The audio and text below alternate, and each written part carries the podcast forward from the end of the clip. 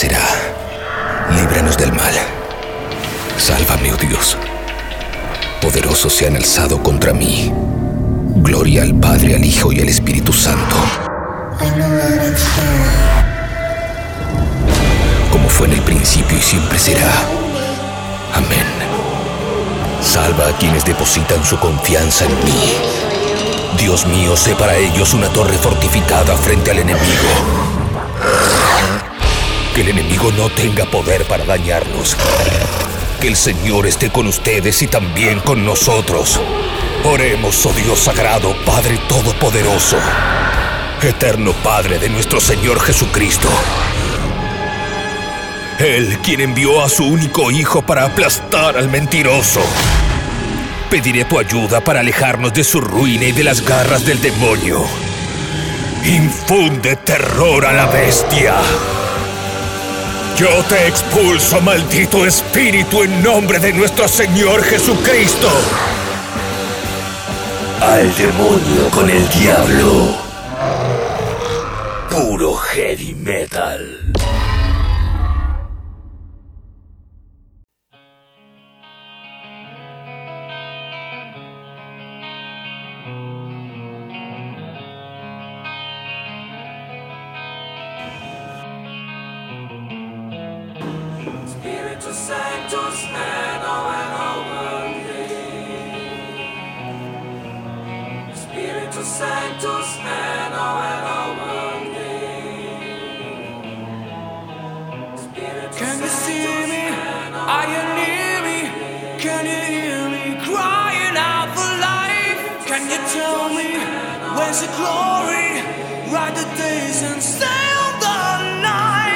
Alguien en la casa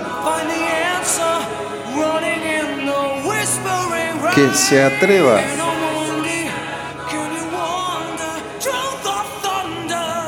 a discutirme que esta canción es más, que este disco, es más, que estos discos de Black Sabbath con Tony Martin como cantante no son temazos y discazos.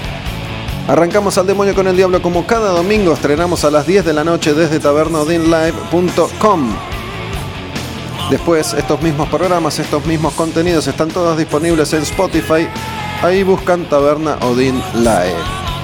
Arrancando nuevo al demonio con el diablo y seguimos en este repaso que lleva ya un año y una década. Estamos en el 1990. Recién arrancando ese repaso por las canciones más importantes, por los discos emblemáticos de ese año 1990 y en ese año Black Sabbath editaba este disco que se llama Tire.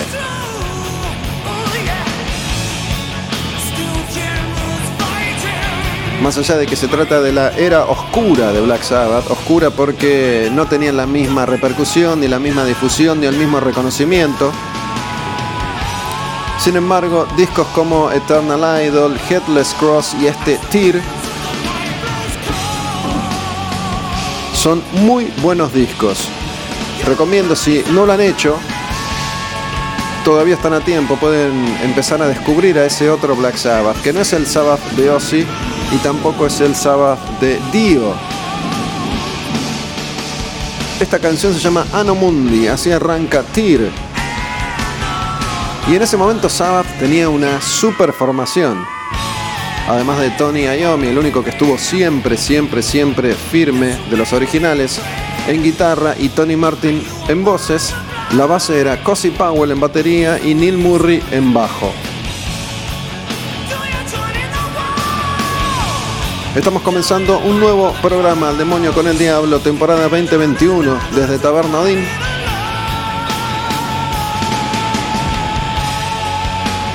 Y hoy, además de repasar estas canciones, estas primeras canciones del año 1990 y estos discos que han pasado a la historia, algunos son clásicos y otros no lo son tanto, pero si suenan es porque tienen algún tipo de valor y por eso están incluidos en esta enorme lista que venimos recorriendo desde hace ya tanto tiempo. Hoy en el programa tendremos invitado, va a estar conmigo charlando Cristian Bertoncelli. Cristian ha sido cantante de Orcas, de Imperio y es la voz de Renacer desde hace 20 años uno de los grandes vocalistas del heavy metal argentino. Hoy en una sección nueva. No vamos a hablar de un disco clásico de Renacer, ni de Imperio, ni de Christian, sino que vamos a hablar de todo un poco, una especie de recorrido por su vida, una especie de perfil de Christian Bertoncelli. No sé si vieron la serie Mindhunter. ¿Vieron la serie Mindhunter? Es una serie que tiene a dos investigadores del FBI como protagonistas y lo que hacen es empezar a estudiar a los asesinos seriales de Estados Unidos y empezar a trazar perfiles, son perfiladores criminales. Tiene dos temporadas la serie, muy buena serie. Creo que no va a haber una tercera, que se canceló la serie lamentablemente, pero es muy buena y muy recomendable. Bueno, en este caso no vamos a perfilar criminales, sino músicos de heavy metal. Antes vamos a escuchar una canción más de Black Sabbath. Esta también está en Tyr y se llama Valhalla. ¿no? Esta es una de esas canciones que hemos escuchado en algún momento, en algún eh, modo vikingo.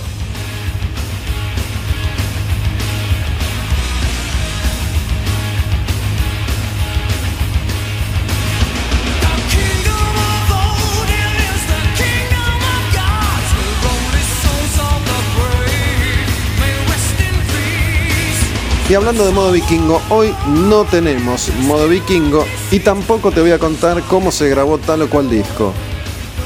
El otro día estaba pensando, como suelo hacer siempre, escuchando a Metallica y dije,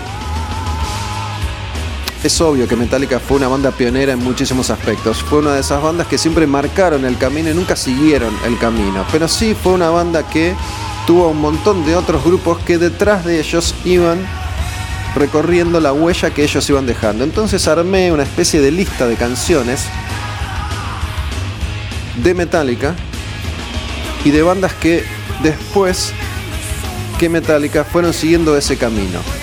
Entonces vamos avanzando en la historia de Metallica y recorriendo a su vez la historia de otras bandas que observaban lo que hacía Metallica, lo incorporaban, a veces lo copiaban y trazaban su propia trayectoria. Se va a entender mejor cuando lo hagamos. Pero voy a hacer una especie de recorrido desde Metallica Kill Em All hasta el álbum negro. Y van a ver cómo muchos grupos detrás iban siguiendo los pasos de Metallica. En una época en particular, especialmente Dave Mustaine de Megadeth seguía los pasos de Metallica. Pero bueno, eso en un ratito. Vamos a seguir eh, repasando canciones. Arrancamos hoy con Black Sabbath y Tyr, pero tenemos que pasar al siguiente grupo. En el año 1990, Blind Guardian editaba un disco que se llama Tales from the Twilight World. Y acá ya empezamos a apreciar a otro Blind Guardian. Ya no es la banda tan cruda y metalera de los principios.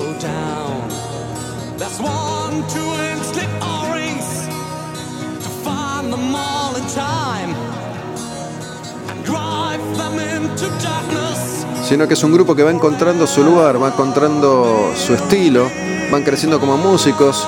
Hansi Kursch va mejorando como cantante, van grabando y sonando mejor con más presupuesto y acceso a una mejor producción. Y con este disco del año 1990 se iban acercando a la magia que estaba por llegar unos años más tarde.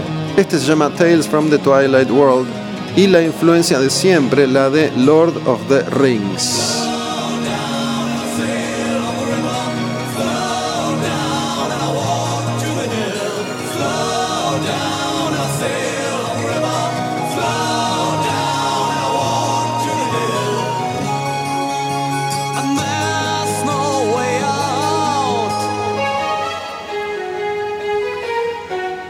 Esta canción se llama así, El Señor de los Anillos, Lord of the Rings, una de las grandes, enormes influencias a la hora de grabar discos, discos conceptuales, de contar historias, de escribir letras. Este no es un disco conceptual como los iban a grabar después, basados en El Señor de los Anillos, pero bueno, ya Blind Guardian tenía unas cuantas canciones inspiradas en distintas obras de ficción. Una de esas es El Señor de los Anillos, Lord of the Rings, Pero mira, esta canción se llama Tommy Knockers. Está también en ese disco de Blind Guardian del año 1990. Y Tommy Knockers es un libro de Stephen King.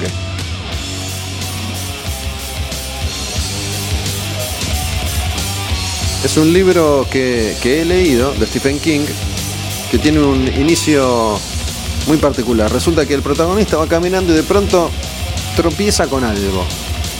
Era un pedacito de metal que sobresalía en el suelo. Y algo pasa. Según recuerdo, puede que me falle la memoria y que pifie, pero más o menos la historia es esta. Algo empieza a suceder, empieza a sentir una especie de atracción hacia ese lugar empieza a tener ciertas sensaciones y vivencias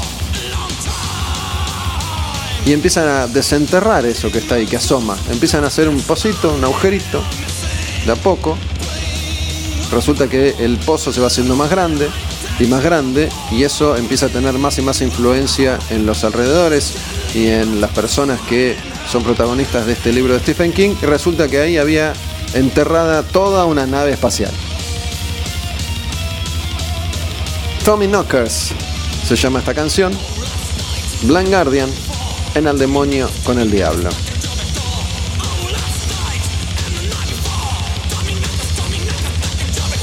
Tommy Knockers, Tommy Knockers. A mí Blind Guardian al principio mucho no me gusta, se los quiero decir.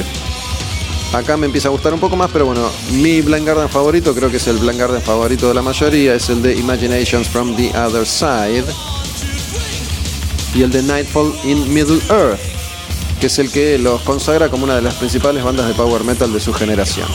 Hacemos una más de Blind Guardian y después pasamos al siguiente disco. Esta se llama Goodbye My Friend.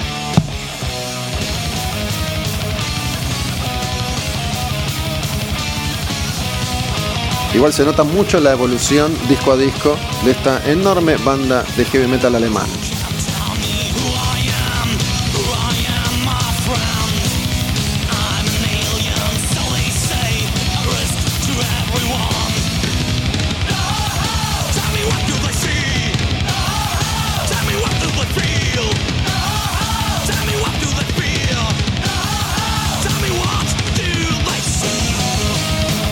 Empiezan a aparecer eh, todo tipo de arreglos, el grupo se empieza a transformar en esa especie de orquesta de heavy metal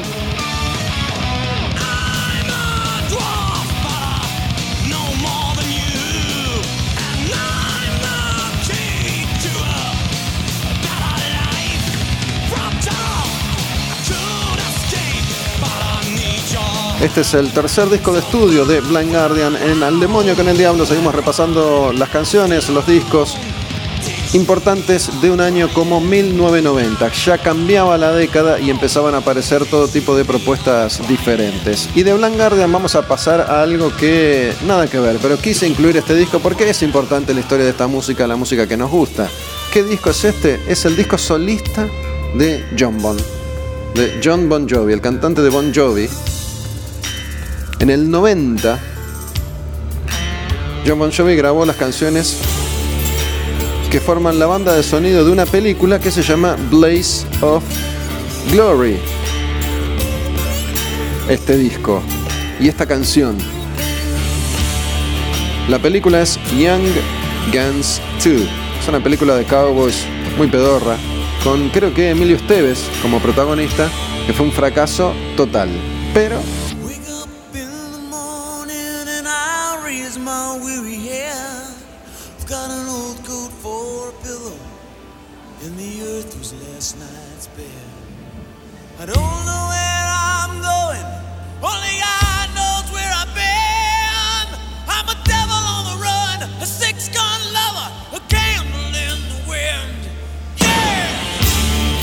Pero nos dejó esta canción de John Bon Jovi, que se dio el gusto de grabar solito en el mejor momento de Bon Jovi. Va, el mejor momento de Bon Jovi fue toda su historia, pero ahí venían de una seguidilla de hits y clásicos impresionantes.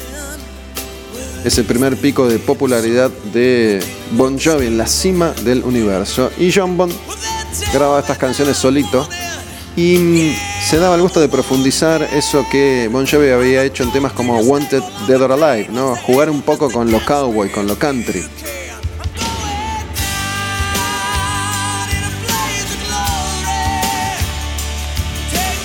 Perfectamente puede ser una canción de Bon Jovi que nadie se da cuenta.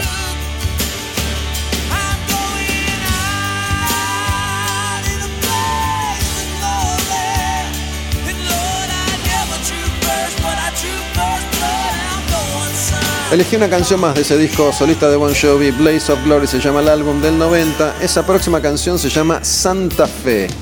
A ver, la línea es esta. No hay canciones rockeras. Bon Jovi solista se dio la libertad para hacer lo que tenía ganas de hacer en ese momento.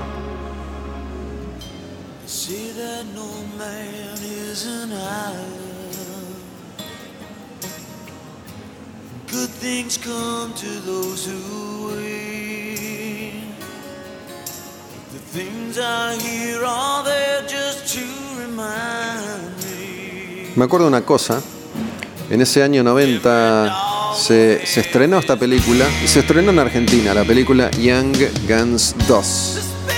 Y dije, me voy a ver la película, a ver qué onda. No, a mí me gustaba Bon Jovi, obviamente, yo ya escuchaba mucho heavy metal, escuchaba de todo, pero me gustaba Bon Jovi. De hecho, ese año vino Bon Jovi a Buenos Aires y lo fui a ver en Vélez, la primera visita de Bon Jovi a, a la Argentina.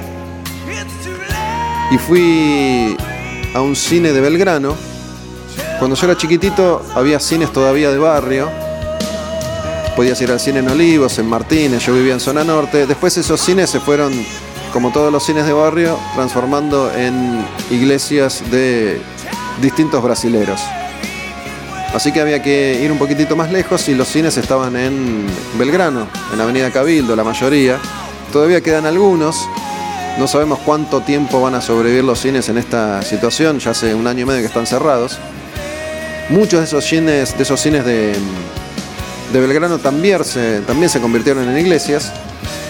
Pero resulta que fui,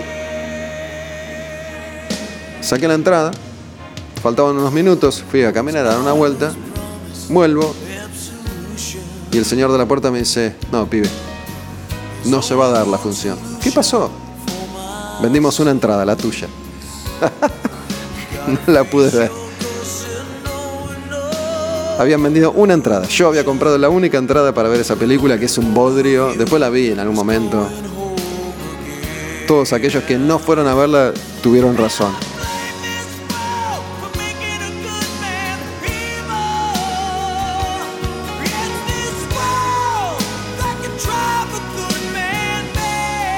Me acordé de otra película que fui a ver, una película vinculada a la historia de la música, que nada que ver, pero bueno, un par de años más tarde fui a Estados Unidos por primera vez, en el 92, pleno furor de la música grunge o alternativa, como quiera llamarla.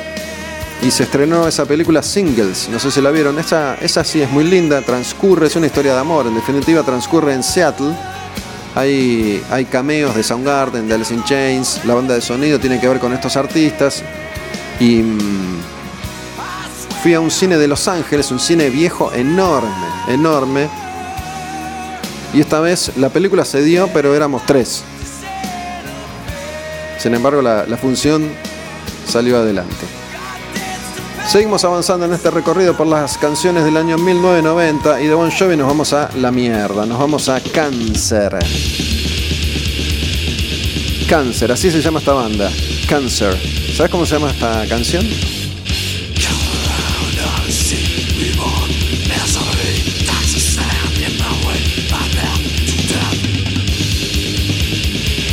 Tiene iniciales. CFC. CFC. Ahí viene, el estribillo te lo va a decir. Cáncer. Primer disco de Cáncer to the Gory End. Cáncer, fucking cáncer. Qué lindos que eran.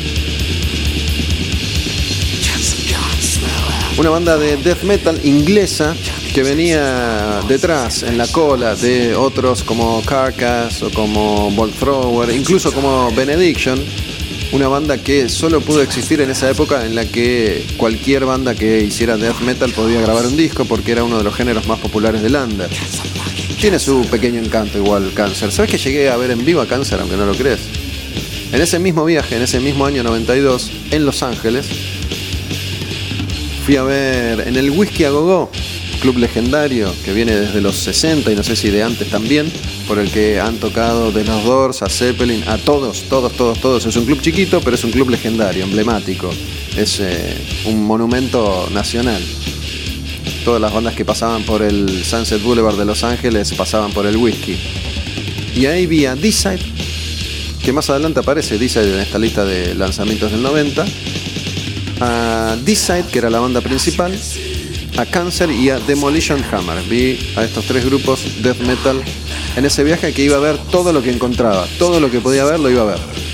Tuve dos meses en Estados Unidos recorriendo y lo que más hice fue ver bandas en vivo y comprar discos, si dice.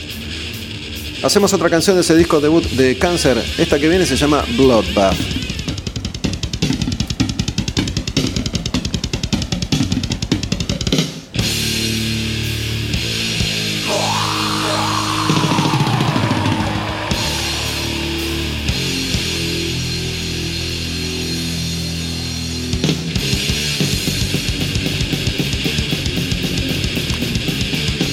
Mucho el arte de tapa de este disco, To the Gory End.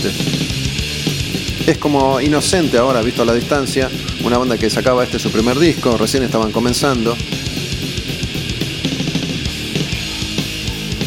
Cáncer en El Demonio con el Diablo, death metal británico original, Bloodbath. Se llama este tema. Y la tapa del disco es fondo negro,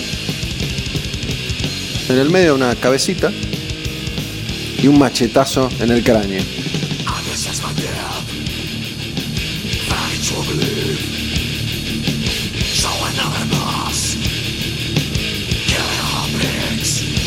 Es un dibujito, es como. Parece el afiche de una película de terror clase B, porque es un dibujo, una cabeza con un machetazo que le parte el cráneo en dos y chorrea sangre. Es lindo, pintoresco. To the gory end.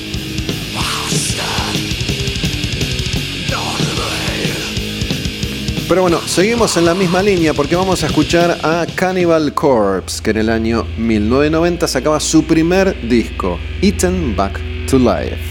Y acá hablamos de una banda mucho más importante, de la misma línea musical, pero que llegó muy muy lejos. De hecho, es probablemente la banda de death metal más popular de todos los tiempos, Cannibal Corpse. Y eran una sensación cuando sacaban este primer disco, Eaten Back to Life. Una sensación de under, ¿no? A eso nos referimos, por ser más extremos que los extremos. Con un arte de tapa que también era un dibujo, pero era un dibujo provocativo, una serie de fetos y de bebés colgando como si fuera una especie de carnicería y alguien que se los estaba por comer o se los comía. Cannibal Corpse y esta canción que se llama Born in a Casket. Las letras eran provocativas, el sonido era crudísimo. Después el grupo se iba a reconfigurar y se iban a transformar en una banda ultra técnica.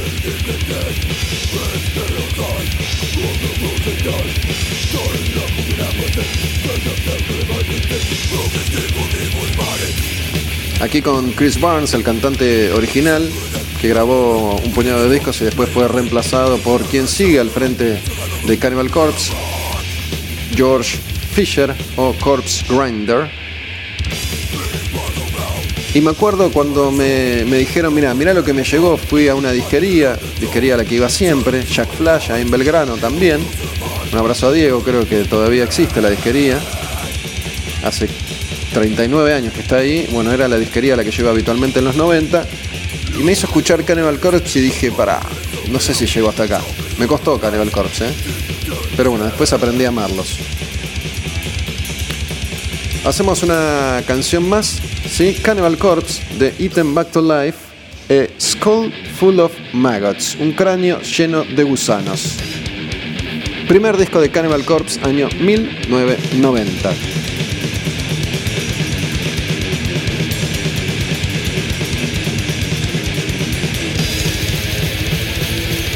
Me acabo de dar cuenta que cometí un error garrafal. Recién les conté cómo era la tapa del disco, pero me equivoqué de disco.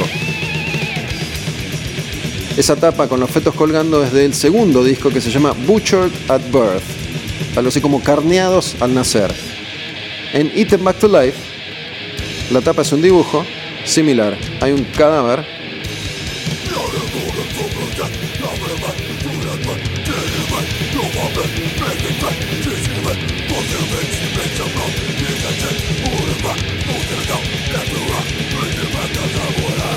un cadáver que se está comiendo sus propias entrañas. Esto de Eaten Back to Life, algo así como si te comes a vos mismo volvés a la vida.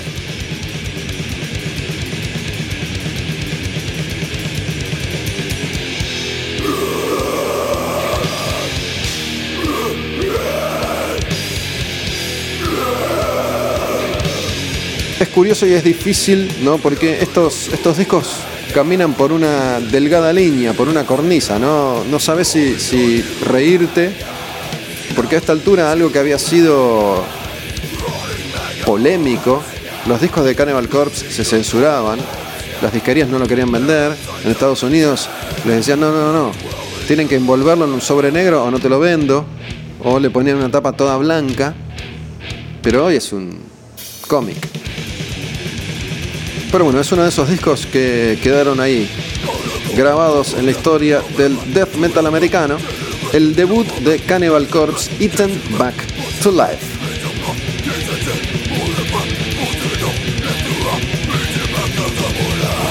y esta que se llama School Full of Maggots. Y seguimos con el death metal, pero esta vez a Suecia. Venimos de Inglaterra, Estados Unidos y ahora Suecia. Este grupo, Carnage. Carnicería. Seguimos más o menos en la misma línea. Hace un tiempo hablamos un poco de esta banda. ¿Saben cuándo? Ese sonido típicamente sueco.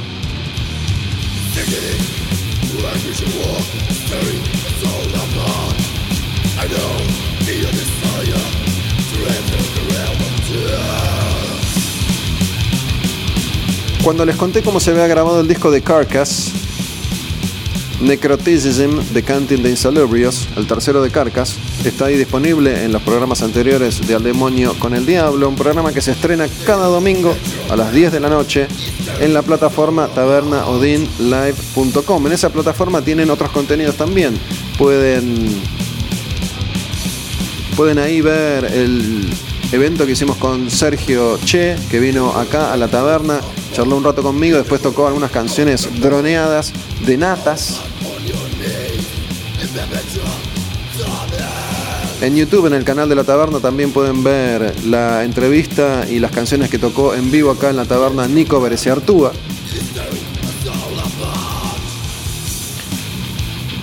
Y se viene, se viene evento, ¿no? Flema va a tocar en la taberna un show por streaming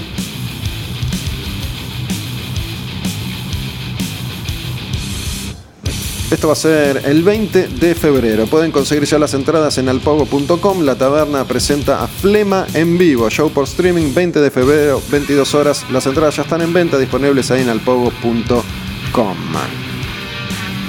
Tabernadín te sigue proponiendo distintos contenidos y distintas opciones para seguir viviendo en pandemia. Feliz y contento. Feliz y contenta. Esta canción se llama Torn Apart. Es el único disco de Carnage se llama Dark Recollections. Y como les decía recién, cuando hablábamos de Carcass, hablábamos de Mike Amott, uno de los guitarristas de Carcass. Mike Amott viene de esta banda. Este disco es el disco que graba Mike Amott antes de irse para Carcass.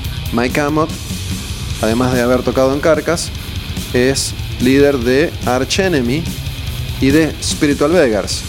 Un animal tocando la guitarra y poniéndose al frente de bandas geniales.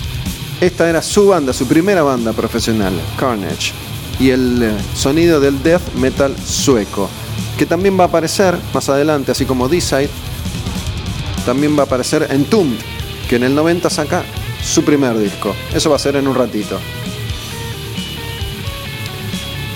Hacemos una más de Carnage. Esta se llama como el disco, se llama Dark Recollections. Carnage y su primer disco la banda que se hace conocida más que nada por este dato que acabo de comentarles, porque ahí tocaba Michael Amott. Y ese sonido, que era el sonido sueco de guitarra, y durante un tiempo muchas bandas quisieron emular ese sonido y no se sabía cómo se lograba. Después me contaron que era usando un viejo pedal de distorsión que se llamaba heavy metal. Yo no sé mucho de técnica, ni de instrumentos, ni de guitarras, pero había que tocar de una forma particular. Aquí hubo bandas, hace ya 300 siglos atrás, que intentaron sacar ese sonido y lo hicieron. Me acuerdo de ese grupo, me gustaba mucho, se llamaba Manso Jeremías. Tenía nombre de canción de Box Day.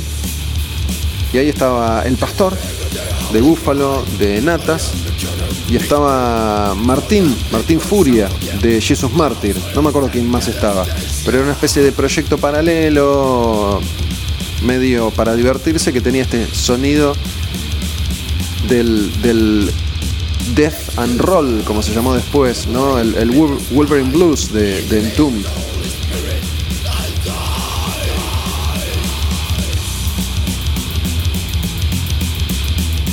creo que si googlean o buscan en YouTube algo hay de, Manso Jeremías. Habían llegado a grabar un demo. Yo lo pasaba mucho en radio hace mucho tiempo. Llegué a verlos en vivo y creo que llegué a invitarlos a algún evento que hice alguna vez.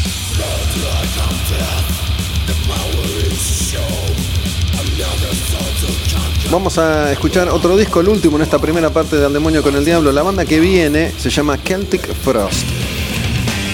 Y este grupo ya tenía mucha más experiencia que los anteriores en esto de tocar música extrema. Estaban cerrando casi una etapa. Celtic Frost, banda de Suiza, la banda de Tom Warrior, pionera en todo lo que tuviera que ver con el metal extremo. Todo, todo, todo. Todo lo que hicieron los grupos de metal extremo antes lo hizo Celtic Frost. que en el año 1990 sacaban Vanity Nemesis, que era el disco que sacaban después de algo que se supone arruinó su carrera. Celtic Frost había empezado como una continuación de ese proyecto ultra extremo que fue Hellhammer. Era como una versión chota de Venom. No sabían tocar nada, pero bueno, hicieron historia. Era la búsqueda de lo extremo por la búsqueda misma. Y después arranca Celtic Frost y grabó clásicos como Tu Megatherion, clásicos como los discos que, pusieron a, a, Celtic Frost en el mapa, Morbid Tales, Quinto de Pandemonium, discasos.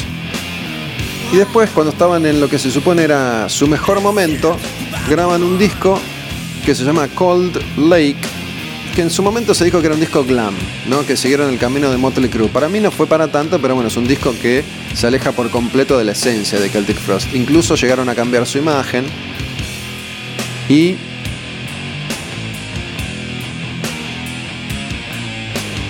Su público se esparció como cucarachas cuando encendés la luz. Nadie quiso saber nada nunca con ese disco, incluso ellos mismos, tiempo después, se arrepintieron de haber tomado esa decisión. Pero bueno, así son las bandas y así son los artistas. A mí me parece que está bien que hagan lo que sienten, lo que tienen ganas de expresar que se lleven por la inspiración y no por los intereses. Este es el disco que viene después, es una especie de intento de regreso al Celtic Frost legendario. Se llama Vanity Nemesis. Y después de este disco la banda se iba a separar por muchos años. Esta canción se llama eh, Descent to Babylon. Vamos a cerrar esta primera parte del demonio con el diablo. En un ratito voy a estar charlando con Christian Bertoncelli. Vamos a hablar de su historia musical, en definitiva. No vamos a hablar de un disco en particular, sino que vamos a hablar de él como cantante, como músico y como fanático del heavy metal. Tratar de trazar un mapa sobre su historia con la música a través de una serie de preguntas y respuestas mientras escuchamos canciones. Eso va a ser en un ratito. Cristian Bertoncelli, invitado hoy en el espacio que le dedicamos al heavy metal argentino en cada programa. Vamos a cerrar con una canción que está en este disco de Celtic Frost, Vanity Nemesis, que es una de las canciones más versionadas de la historia. Es un clásico de David Bowie que han grabado tantos artistas. Aquí mismo la hizo Coleman con Siete Delfines en su momento. Los Wallflowers hicieron Heroes. Esa es la canción Motorhead hizo Heroes. Bueno, millones de versiones disponibles ahí de Heroes y Celtic Frost suma una más. Escuchamos Heroes de Celtic Frost, que está en este disco Vanity Nemesis. Y después Christian Bertoncelli en Al Demonio con el Diablo. Esta es la particular versión de Tom Warrior cantando como Bowie. Heroes en Al Demonio con el Diablo.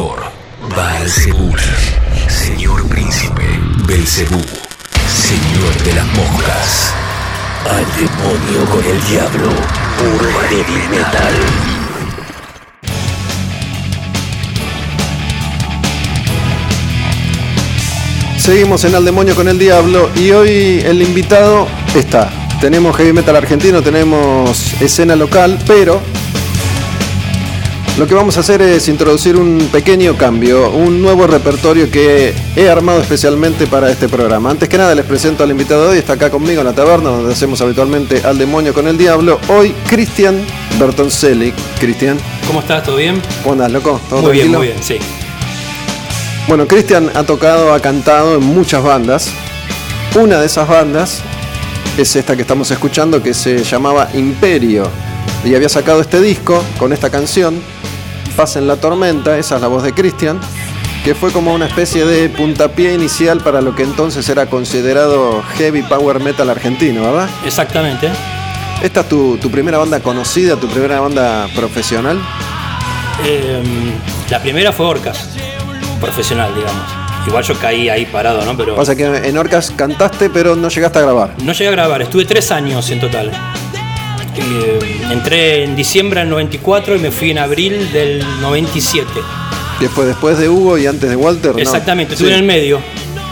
Estuve- hicimos todo, digamos, eh, el rearmado de la banda en ese momento, que fue bastante, un trabajo bastante complicado. Caótico, ¿no? Caótico. y lo bueno que bueno, hicimos el Metal Rock Festival, toda la gira, estuvo buenísimo eso, ¿no? Eh, y compusimos el disco Vence. Bueno, me acuerdo de eso, así que vos estuviste en la, en la composición Sí. de, de ese disco, que es el primero Sí. que graba Walter, Walter Mesa. Exactamente, es el primero No, Hugo, lo mencionamos recién, es el cantante que graba los dos primeros discos de Orcas, Hugo Benítez. Y ahí en el medio estuvo Cristian y después llegaste a Imperio. Pero bueno, decía yo que armé un repertorio nuevo para el día de hoy. Habitualmente hablaba con los músicos invitados sobre algún disco en particular. Primero pensé hablar de, de Imperio y este disco, después pedirte que eligieras alguno de Renacer, la otra banda de Cristian, pero después pensé en hacer algo distinto. Y te preguntaba una serie de cuestiones que tienen que ver con una especie de identidad musical. Sí. Y te pregunté cuál había sido la primera banda importante que habías escuchado. Y me dijiste que había sido esta la primera banda importante que habías escuchado. Esta banda, que es la banda que nos cambió la vida, creo yo, a todos los que en ese momento escuchamos esta canción de Kiss. Te pregunté, no, una canción que te había de alguna manera abierto las puertas de esto que es el rock y el heavy metal. Mencionaste tres, elegí esta porque también es la que me, me marcó a mí, ¿no? Kiss y I Was Meant for Loving You. Sí. Esto, esto me lleva así directo, me lleva a la primaria. ¿no? Estamos hablando de la época que eh, pinto la canción y al mismo tiempo las figuritas. ¿entendés? Las figuritas de Kiss, sí, es verdad. de Kiss, yo estaba- Figuritas de Kiss y de Queen. y, y de Queen, sí, pues yo contaba la de Kiss. Todos en el colegio contábamos la de Kiss. Estamos hablando de tercer, cuarto grado. O sea, ocho, ocho años, nueve años. Sí, me acuerdo, me acuerdo. Después musicalmente eh, me fui no tanto al rock, solo escuchaba Kiss, ponele, pero después, bueno, era todo mucho pop en la época. Soda. Virus, eh, Charlie García, eh, bueno, eh, súper fanático de Duran Duran hasta el día de hoy. Es la banda pop por excel- excelencia, eso no hay dudas. Y después, bueno, ya a partir de los años 85, 86, ya de cabeza, de cabeza todo lo que fue el, el- el rock y el metal, ¿no? y el metal. Bueno, de alguna manera hicimos caminos similares, aunque yo te llevo un par de años y por ahí iba llegando un rato antes, pero el recorrido era básicamente el mismo. Y la idea detrás de esto es ir escuchando algunas canciones y hacerte algunas preguntas que tienen que ver un poco con, con tu identidad y tus gustos musicales, ¿no? Bueno, esta es una canción entonces que te introduce en el mundo del rock y después te pregunté algo que para mí es muy importante. Esto define a las personas, ¿no? Si preferías a Deep Purple con Gillan o a Deep Purple con Coverdale Hughes. Y vos dijiste Deep Purple con Coverdale Hughes. ¿Por qué? Yo también. Yo también. Yo creo que, como pasa con muchas bandas o con muchos discos en especial, es depende en el momento en donde vos lo agarraste, en el momento de la historia de la banda en donde vos lo descubriste, o bueno, en mi caso fue lo, lo primero que escuché de Purple, fue este Burn disco. o este. Este. Este, Stormbreaker. Este, los dos juntos en realidad. Eh, 12, 13 años, parábamos a la vuelta de casa, había un pool, un pool de barrio que había antes, y el loco era un loco rockero, grande, y él todo el tiempo Purple, Kiss, eh, ahí conocí Zeppelin también, eh, bueno, y después, después descubrí también Deep Purple con, el chabón me regaló un cassette de un grande hit que venía con la tapa de la guitarra, no me acuerdo el nombre ahora, de Purple. Deepest. Purple era. Ese, Deep Purple Purple. Y ahí, ahí tenías de, la- de las- de las dos etapas. digamos. Y obviamente me gusta Purple con Dylan. Sí. Obviamente, pero si tengo que elegir, voy siempre a estos discos. Obviamente estamos hablando de dos cantantes enormes, de tres cantantes enormes en realidad, porque Glenn Hughes cantaba bastante en Purple también, pero, bueno... Musicalmente lo, veo en, en, estos dos discos desarrollaron como mucha más melodía. Más musicalidad. Más musicalidad. No, antes era como más, rock derecho. Exactamente. Acá meten otros matices. Sí, a mí me fascina. Igual, más allá de que me gusta mucho Deep Purple en esta etapa y en todas las etapas, me gustan mucho los dos, ¿no? Cover del Hughes. Son, la verdad que hicieron unos laburos en esa época tremendos. Y bueno, hasta el día de hoy lo siguen haciendo, ¿no? Cada uno en lo suyo. A mí me encanta. Otra de las preguntas que te hacía entonces era elegir entre dos clásicos emblema del metal argentino. Te pedí que elijas entre Luchando por el metal de B8 o Ácido Argentino de Hermética. Y elegiste Ácido Argentino de Hermética. Estos dos discos, por ejemplo, pasaron por esta sección que es diferente hoy. Estoy probando nuevos contenidos. Pero bueno, hablé con, Gustavo Roweck sobre Luchando por el Metal, baterista de B8, y con el Tano Romano sobre Ácido Argentino, guitarrista de Hermética. Em, ¿Tiene que ver con eso de haber escuchado antes Hermética que B8? Exactamente, por lo mismo, lo mismo. O sea, en realidad conocía a B8, ya lo, he escuchado antes que Hermética, pero marcó una época, marcó la época en que estalló Hermética en todas las noches de cemento, de Dijule, de iba a todos lados. ¿Ibas a verlos? Claro. Eh, Hermética y Orcas iba a todos lados. A todos lados que se pudiera, ¿no? En esa época. Nosotros, yo nací y me crié en Pablo Podestá, partido 3 de febrero. Entonces a veces viajar al centro era toda una odisea. Y la, ir a recitar toda la noche. Estás, estás eh, identificado en una canción de Hermética, ¿no? De, de Doxuda 3 de febrero. Y bueno, en Hermética lo vi infinidad de veces. Lo seguí mucho hasta que empezó a ser. Eh, hasta que sacó Víctima del Lanzamiento y ahí ya, ya como me quedé. ¿Porque no te convence el disco porque entrabas en otra? El disco es bueno, Obviamente mi, preferido ya ha sido argentino. Pero ya empezó, el, no sé, ya empecé en otra. Aparte ya ahí ya justo también yo entro en Orcas y... y era, ¿cómo vas a ir a hermética? Me decían, viste en la sala. Sí, no, no, basta, no vas a ver ¿Quién te decía, Osvaldo eso? No, no, Osvaldo nunca decía nada. Osvaldo no decía nada. Osvaldo era un arma libre. Pero sí, fue por la época, ¿no? La época y lo vivido, o sea, todos los pibes Escuchar Hermética me lleva a la esquina, al barrio, a ir todos a tomar el tren caseros para ir hasta Retiro, caminar hasta Cemento. ¿Vos estuviste en la etapa Narvax de Orcas, Laura sí, Narvax? Yo entré en la etapa Narvax. Cuando yo entro todavía estaba Narvax y fue el final, digamos. Y vos cantaste, yo fui a ver a Orcas, me acuerdo que hice una nota en esa etapa de Orcas cuando estaban ahí, siempre como, te tocó estar en ese periodo en el que estaban tratando de rearmarse constantemente y tocaron en, creo que se llamaba New Order, ahí en, Puente Saavedra. No sé si vos estabas ahí. Eso fue en diciembre del 94. ¿Estaba Walter ya? No, ahí fue el último show de Hugo. Ah, de Hugo. Claro, y, ese día yo, había entrado a la banda una semana antes. Yo entré ah, una semana antes. Y Hugo no lo sabía. Obviamente, no lo sabía. y Osvaldo, yo estuve ese día, ese día también tocó Papo. Fue el día que también subió Papo a tocar unas canciones. Eh, Osvaldo me invita al show y demás y me dice, bueno, ahora cuando al final vas a subir y vas a cantar. Y digo, vos sos loco, vas a subir y vas a cantar. Y digo, no, pero está Hugo, o sea, es una vergüenza, una falta de respeto, ¿no? Vos subís y vas a cantar, hacemos unos temas, sube el carpo, y yo. Me había dado un tanto miedo que yo subí Orcas al escenario y yo me fui a mi casa. Me fui a mi casa. A, los dos días estaba Osvaldo puteándome por teléfono Estuviste bien, te quiero decir. Estuve muy bien porque. Primero era... te cargo de tu cantante y después entro yo, ¿no? Claro, fue.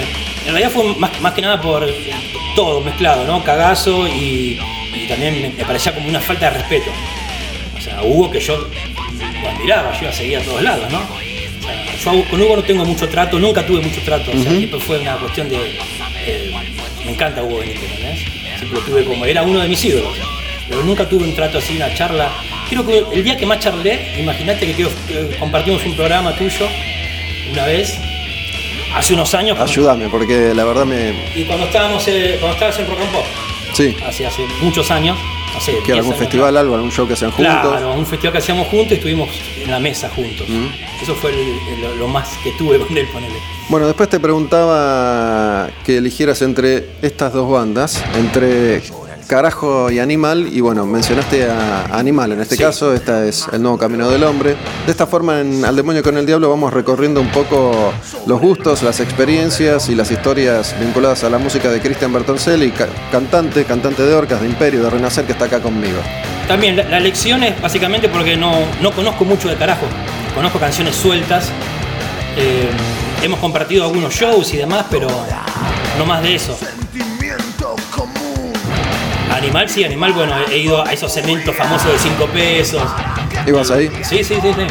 Íbamos a todo. ¿Qué, qué te pareció Animal cuando, cuando irrumpen ahí en la escena? Porque era una banda que traía, traía los, los vientos de cambio para el Los heavy vientos de argentino. cambios que t- también primero habían llegado con Pantera, yo, yo lo de ese Sí. lado, viste, pegaba toda esa movida Pantera y demás.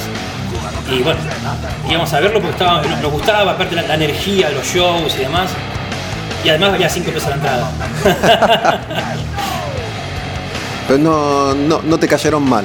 No, para nada, todo lo contrario. Yo ya lo, o sea, eh, eh, conocí a Andrés de, de Beso Negro, que fue relativamente exitoso, Sí. apenas salió, sonaba mucho en la radio. Y la verdad que los el- hasta lo seguí seguir. Compré sus discos, creo que hasta el segundo tercero. ¿De Animal? Sí. ¿Qué es este? El tercero es este, el Este, nuevo este camino es del el hombre. tercero, el nuevo camino del hombre. Después la- no me acuerdo mucho las tapas. La, la tapa, la- porque primero compré uno que en la tapa estaba como un redondel, se veía la carita de ellos. Creo Ese que- es el primero, Animal. Claro, el primero. No sé si Después viene Fin del Mundo Enfermo. Fin de Mundo Enfermo. Y después viene y este nuevo. Este es el de los tres puños ahí. Es, exactamente. entrelazados. Hasta ahí más o menos lo, le, le seguí el ritmo, digamos. Cristian Bertoselli eligiendo un poco sus gustos musicales. Hasta ahora, bueno, tiene mucho que ver con esto que mencionaste al principio, ¿no? El, el momento de tu vida en el que te agarraban estas bandas que yo, que yo menciono. Yo creo que todo pasa por ahí en realidad. Bueno, para mí que tenés que tener alguna historia con, con esta próxima canción. ¿no? Venimos del nuevo Camino del Hombre, de Animal, y vamos a escuchar ahora una balada. Te dije, elegiste una balada, ¿no? Las baladas fueron clave para el heavy metal en los años 80, eran una carta de presentación para muchos de los grupos, y creo yo que esta es la balada, ¿no? Sí, definitivamente. O por ahí es eh, la primera de las baladas que abre el camino para todas las que vinieron Sí. después. Esto también directamente me lleva a, a- a mi etapa final de la primaria, año 85. Eh, me lleva a, la- los asaltos. Bailabas lentos con... Pero por supuesto. Still Loving You. A, con- a los asaltos del, del barrio. Me lleva ahí directamente. Bueno, eh, me lleva a música total, que es lo que veíamos todo el tiempo. Bueno, por si hace falta voy a aclarar que lo de asaltos no es salir a robar, sino No, no, que sí. cuando éramos chicos era la palabra que se usaba para las fiestas, podía ser Una un fiesta, cumpleaños, una, reunión, fiestita, sí, pero de chicos, ¿no? Exactamente, de chicos. Hacían los asaltos, ahí tenías tus primeras, digamos, experiencias de salir a bailar, las primeras bailar una balada, bailar lento. Primeros momentos por ahí de libertad sin los padres. Exactamente, sí, no, ¿Te, te enamoraste escuchando seguramente. Still Loving You de Scorpions? seguramente. Sí, la verdad que es una. Es un- además, tengo recuerdos también del, del Rock en Río, lo daban por la tele sí. y todo el mundo esperaba esta canción. Bueno, el, el videoclip de Still Loving You creo que tiene imágenes de ellos de saliendo. ¿no? En Rock in Rio, ahí. Sí, señor. Rock in Rio fue el primer festival, la primera edición que se hizo en el 85 con Scorpions, Maiden, Ozzy, Whitesnake, Queen, ACDC.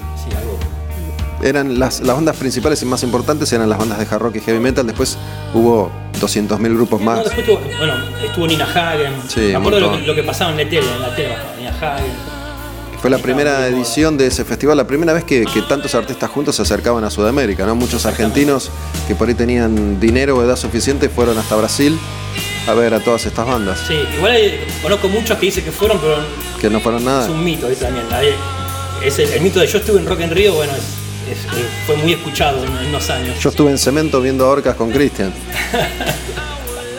¿Estuviste en alguno de esos shows que, que son emblemáticos? Un, un show estuve ahí que recuerdes de alguna banda en particular? Eh,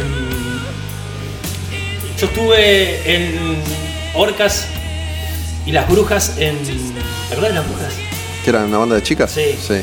En, en un show que se hizo en San Martín, la localidad de San Martín, que terminó terriblemente mal.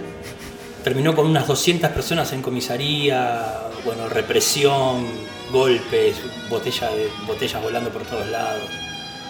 Fue un, un clásico de los 90 era eso. Que era, sí, sí, era más o menos común y habitual eh, que sucedieran ese tipo de, de Sí, incidentes. Era, era- era bastante común. Estuve ahí, hecho estuve. Igual creo que creo que con, con el tiempo y observando la distancia me parece que tiene que ver también con que era todo nuevo, ¿no? Más allá de, de la Argentina, que todavía tenía un clima represivo, Sí, todavía tenía- no... La policía todavía no... Bueno, nunca lo hizo en realidad, pero eh, en esa época actuaba más en ese aspecto, Sí. llevándose a cualquiera que iba a ver un recital de rock. También los músicos y, y el público éramos como muy jóvenes en Sí, esa época. eh, eran eh, eh, impulsivos. Eh, y yo me acuerdo que, ese- si bien, por ejemplo, ese show en puntual, te cuento, eh, lleno de gente y mucha policía también, pero todo empezó porque eh, eh, Hugo dijo, y ahora para todos los, los rati, destrucción, y, y pasó lo que pasó. Era una, voló- una venganza. eh, voló una botella y bueno, Adiós. volaron 2, 3, 4, 10, 20 y bueno, Bueno, para, para seguir con las baladas, ¿no? Te elegí esta canción, que es eh, una balada pero de Motley Crue, porque te pregunté si en algún momento habías usado calzas, ¿no? Sí. En, en los 80 con, con el advenimiento de todas estas bandas, muchos músicos terminaron usando calzas, ¿no? Ozzy, Sí, David sí, Coverdale. Steve Acá- Harris. Acá, acá se usó poco, en realidad no, no porque no quisieran, sino porque no se animaron, me parece. Yo no me animé, por ejemplo. Yo vivía en Palo Podestá, me llegaba por una calza, ¿sabes? Iba a pasar muy mal, ¿entendés? ¿Te gustaban estas bandas o eras Sí, más de. Maiden? No, no, era. ¿Te gustaba? eh, Todo te gustaba. si hay algo que, que siempre me tuve, es que me gustó de- desde chico eh, todo estilo de música. Dentro de, de- de un parámetro, ¿no? O sea, eh, yo, me- de, chico me encantaba, tenía los vinilos que eran de mi tío y demás. Bueno, Creedence, como te digo, YouTube, Duran Duran, bueno, Michael Jackson, ¿no? Y también me encanta Creator, Death, eh, Testament. Sí, está bien. o lo te, que quiera, eh. te gusta un montón de música. Me, me gusta un montón de música. Y esta, esta disfrutábamos. Esto en la época de Jale de Corriente. Es cierto, es cierto. Bueno, hubo, hubo pocas bandas en, en esta línea. No sé, Alacrán fue la que llegó un poco más lejos. La que llegó, sí, ponele. Había, había una serie de grupos en esa, en esa línea, ¿no? Escocia, Whisky, Tarsen. Tarzan, sí, después. Pero bueno, en Argentina no, no fue tan fuerte en cuanto a la propuesta de No, músicos locales. Y los músicos de heavy nunca se animaron a, a ir se por ese lado. Directamente no nos animaban. Yo creo que no se animaban. No es que no les gustaba, sino que no se animaban. Exactamente. Bueno, estamos hablando de una época en la que Ozzy por ahí salía con unas calzas rojas brillantes y se, se, se tiñó el pelo. Sí, sí, sí. Estaban todos a full con, con lo que era la imagen de la época. Después te pregunté una, una canción tuya, una canción que te deja completamente conforme con tu trabajo, ¿no? Tenés muchos discos grabados, muchos años de historia, mucha, mucha trayectoria, pero bueno, es, es todo un juego en definitiva. Y mencionaste esta que se llama Pequeño Gigante, que es de, de tu disco. ¿Lo consideras un disco solista o una banda que se llama Bertoncelli? En realidad eh, empezó con, como un proyecto solista. Tenía un montón de ideas, un montón de melodías, un montón de letras y pedí ayuda a amigos. Esos amigos se quedaron, se quedaron en la banda. Así que eh, en realidad y, y se llama más que nada por insistencia en ese momento de, de- de Carlos Córtola. Era. mm, Me parece que por ahí esto puede, puede ayudar a ubicarse en el tiempo, ¿no? Era una época en la que muchos músicos de heavy power metal empezaban a armar otros Sí. proyectos para ir por otro lado, ¿no? Este disco cumple 10 años. Claro. Y, y en esa época me decía, no, gordo, eh, bueno, era mi manager y mi amigo, ¿no? Me decía, no, gordo, vos tenés que ir con tu nombre. Si no, ¿a quién le vendo? Me decía lo yo. Tengo que empezar todo de cero, me decía. No, no, no, no me rompa los huevos. Se Bueno. llama. Bueno, dale. Y él me consiguió todo, me conseguía el estudio, me conseguía el presupuesto y bueno, dale, dale, exacto. Por ahí algunos artistas lo que hacían era armar proyectos con su nombre y lo que elegían era inclinarse hacia una línea más melódica. No sé si fue el caso de, de este disco. Sí, es un disco bastante. Digo, menos heavy metal que Renacer o no. mucho. Por eso. Mucho menos que. Esto es un disco más, más clásico, vas a encontrar más parecidos quizás a Rata que a, a lo que fue. Sí, más jarroquero. más jarroquero. Eh, hay mucho de hard rock en ese disco. ¿Y por qué te gusta esta canción en particular? ¿Por qué te parece que Es una canción que se la escribí a Ronnie, a Ronnie Gisdeo. adiós? Sí, Pequeño Gigante. Ah, pequeño gigante, Sí. claro. Está toda armada básicamente ¿Había con- muerto ya? Y recién. Recién, ¿fue por esta, eso? Esta fue una, un- un- creo que fue la última canción que hicimos para el disco. Y le cambié la letra. Tenía otra letra. Cuando Ronnie muere, eh, la le cambié. Le puse. Básicamente está armada con títulos de canciones de él. Y bueno, muy. Como escuchás, es un, como un hard rock bien clásico, con muchas cosas de Rainbow. Bueno, eh, hoy, hoy en día de alguna forma ya, ya nos acostumbramos a que todos los años mueren unos cuantos, ¿no? Sí, Digo, por, sí. por, por una cuestión de, de paso del tiempo. eh, qué sé yo, la última muerte es Sylvain Sylvain de, de New York Dolls Sí. en estos días, Ayer, creo. claro. Pero bueno, mueren músicos constantemente. Pero cuando murió Dio todavía no estábamos tan acostumbrados No. a, a eso. Creo que No, no, no. por ahí te golpea un poco más. Ahí- Más allá que se trata de una figura sí. enorme, ¿no? Ah, Exactamente, con un legado impresionante, pero también ahí, a partir de la muerte de Dio, creo que muchos empezamos a, en charlas, ¿no? A decir como, che, ¿se dieron cuenta que todos nuestros ídolos Va, va a empezar a suceder. va a empezar a suceder? Eh, bueno, a poquito de, a un par de años, eh, fíjate lo de Lemmy, lo de Bowie, bueno, así van a empezar a, a desaparecer las grandes estrellas. Después te pedí que eligieras otra canción tuya, en este caso elegiste Del silencio a la tempestad, de Renacer, una canción en la que estés muy muy conforme y contento con tu laburo como cantante. Sí. Esta canción básicamente tiene varios motivos. Primero porque pasa de un lado, o sea, en la canción pasan diferentes estilos cantando, ¿no? Vas a cantar tonos medios, tonos muy altos, tonos más aguerridos, en una misma canción. Y, y esta, este disco lo grabé seis meses después de haberme operado. Yo tuve un tumor en la garganta Ah, que me tuvo, me tuvo más o menos un año y un par de meses fuera de, de combate. Y una vez que me operaron, salí a cantar estas locuras y no creí que lo podía hacer. ¿pero tenías un tumor o era, eh, tuviste cáncer o era No, no, no, no, era un nódulo? como. Sí, pero no paraba de crecer, ¿viste? Era una cosa que empezó como un puntito y terminó como. Cuando lo sacaron tenía no sé, una aceituna chica. Tuve como pasé al padrino, tuve meses sin poder hablar, ¿viste? Después de la operación, No, no, antes. antes. ¿Así se dieron cuenta? Claro, ya yo empecé a notar que en los shows no llegaba. Además, de un show quebré a los cuatro temas, quedé mudo completamente. Y ahí empecé a ver especialistas y me dijeron, no, vos acá tenés, no podemos encontrar, pero algo tenés. Y un día lo descubrieron y a los pocos meses y no paraba de crecer. Y bueno, ¿Y por era en, en la garganta o en las cuerdas vocales? justo en la cuerda vocal derecha. ¿Eso es por tu laburo de cantante, por cantar mal técnicamente? No. seguramente. Conclusión, me operaron y a la semana estaba uno nuevo. Igual tuve una rehabilitación de cuatro o cinco meses y a los seis meses ya estaba cantando. Clavaste estudio, esta. porque el disco estaba terminado y faltaban las voces nada más. Así que no me aguanté más y dije, no, no voy a esperar otro año. Y salió bien. Después te, te pregunté, esta, esta otra pregunta es eh, medio tramposa porque, mm, digo, eh, es como, como parte del juego también. Sí, Estamos sí, con sí, lo Bertoncelli. ¿no? Y te digo, bueno, ¿qué, qué preferís? ¿Mustaine, Dave Mustaine de Megadeth, alcohólico o cristiano? Porque, bueno, de alguna manera una cosa tiene que ver con la otra. Muchos adictos encuentran la chance de rehabilitarse, al menos de su adicción a sustancias, descubriendo al Señor. Es el caso de Mustaine y el de muchos Y otros muchos, músicos sí. y muchas personas, ¿no? Pero bueno, entendemos que perdió un poco el filo. Exactamente, a eso. Yo me, lo- Elegiste alcohólico, por eso. Alcohólico por una cuestión musical.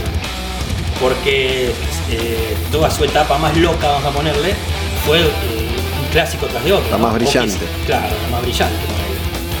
Acá escuchamos Holy Wars, que bueno, para mí Rust in Peace es Bueno. el mejor disco, no sé para vos. ¿Tenés algún favorito? Me encanta, pero yo soy fana de. Acá salió como. Tengo el vinilo de La Paz se vende, pero tiene la Los compra. Peace Cells. Claro, a mí me parece que ese no tiene. No tiene que rival, ¿viste? Ujú. Pero bueno, el gustos son gustos, ¿no? Ah, igual, la mayoría de los discos de, de Megadeth, Pero, hasta, bueno, hasta eh. Euthanasia, Cryptic Writings, por lo menos son discazos Son todos. discasos. A mí me gustan, lo, lo pones y lo escucho, pero en- por ejemplo en disco tengo hasta.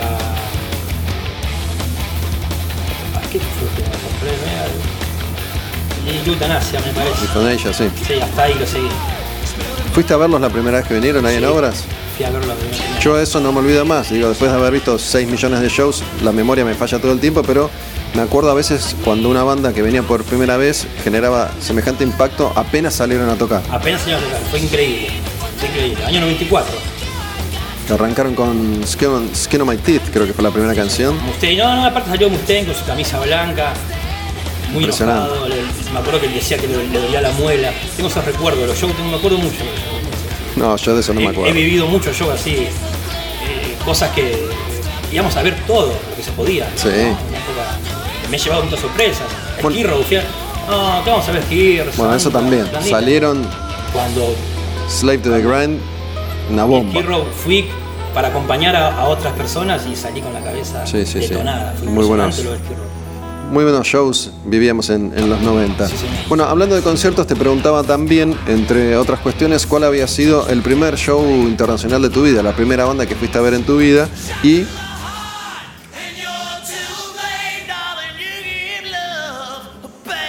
Estadio Vélez.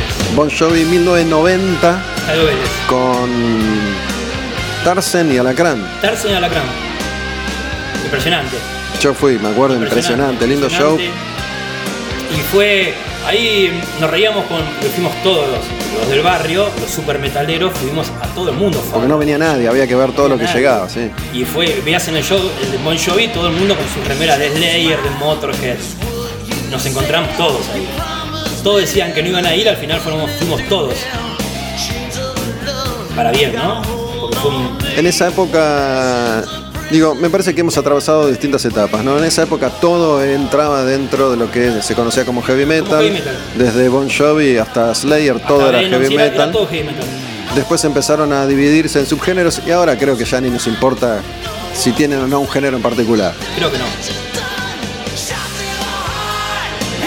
Pero bueno, llegaba Bon Jovi en su mejor momento, por lo menos de esa primera etapa de esos primeros cuatro discos alucinantes, cuando no venía nadie a la Argentina.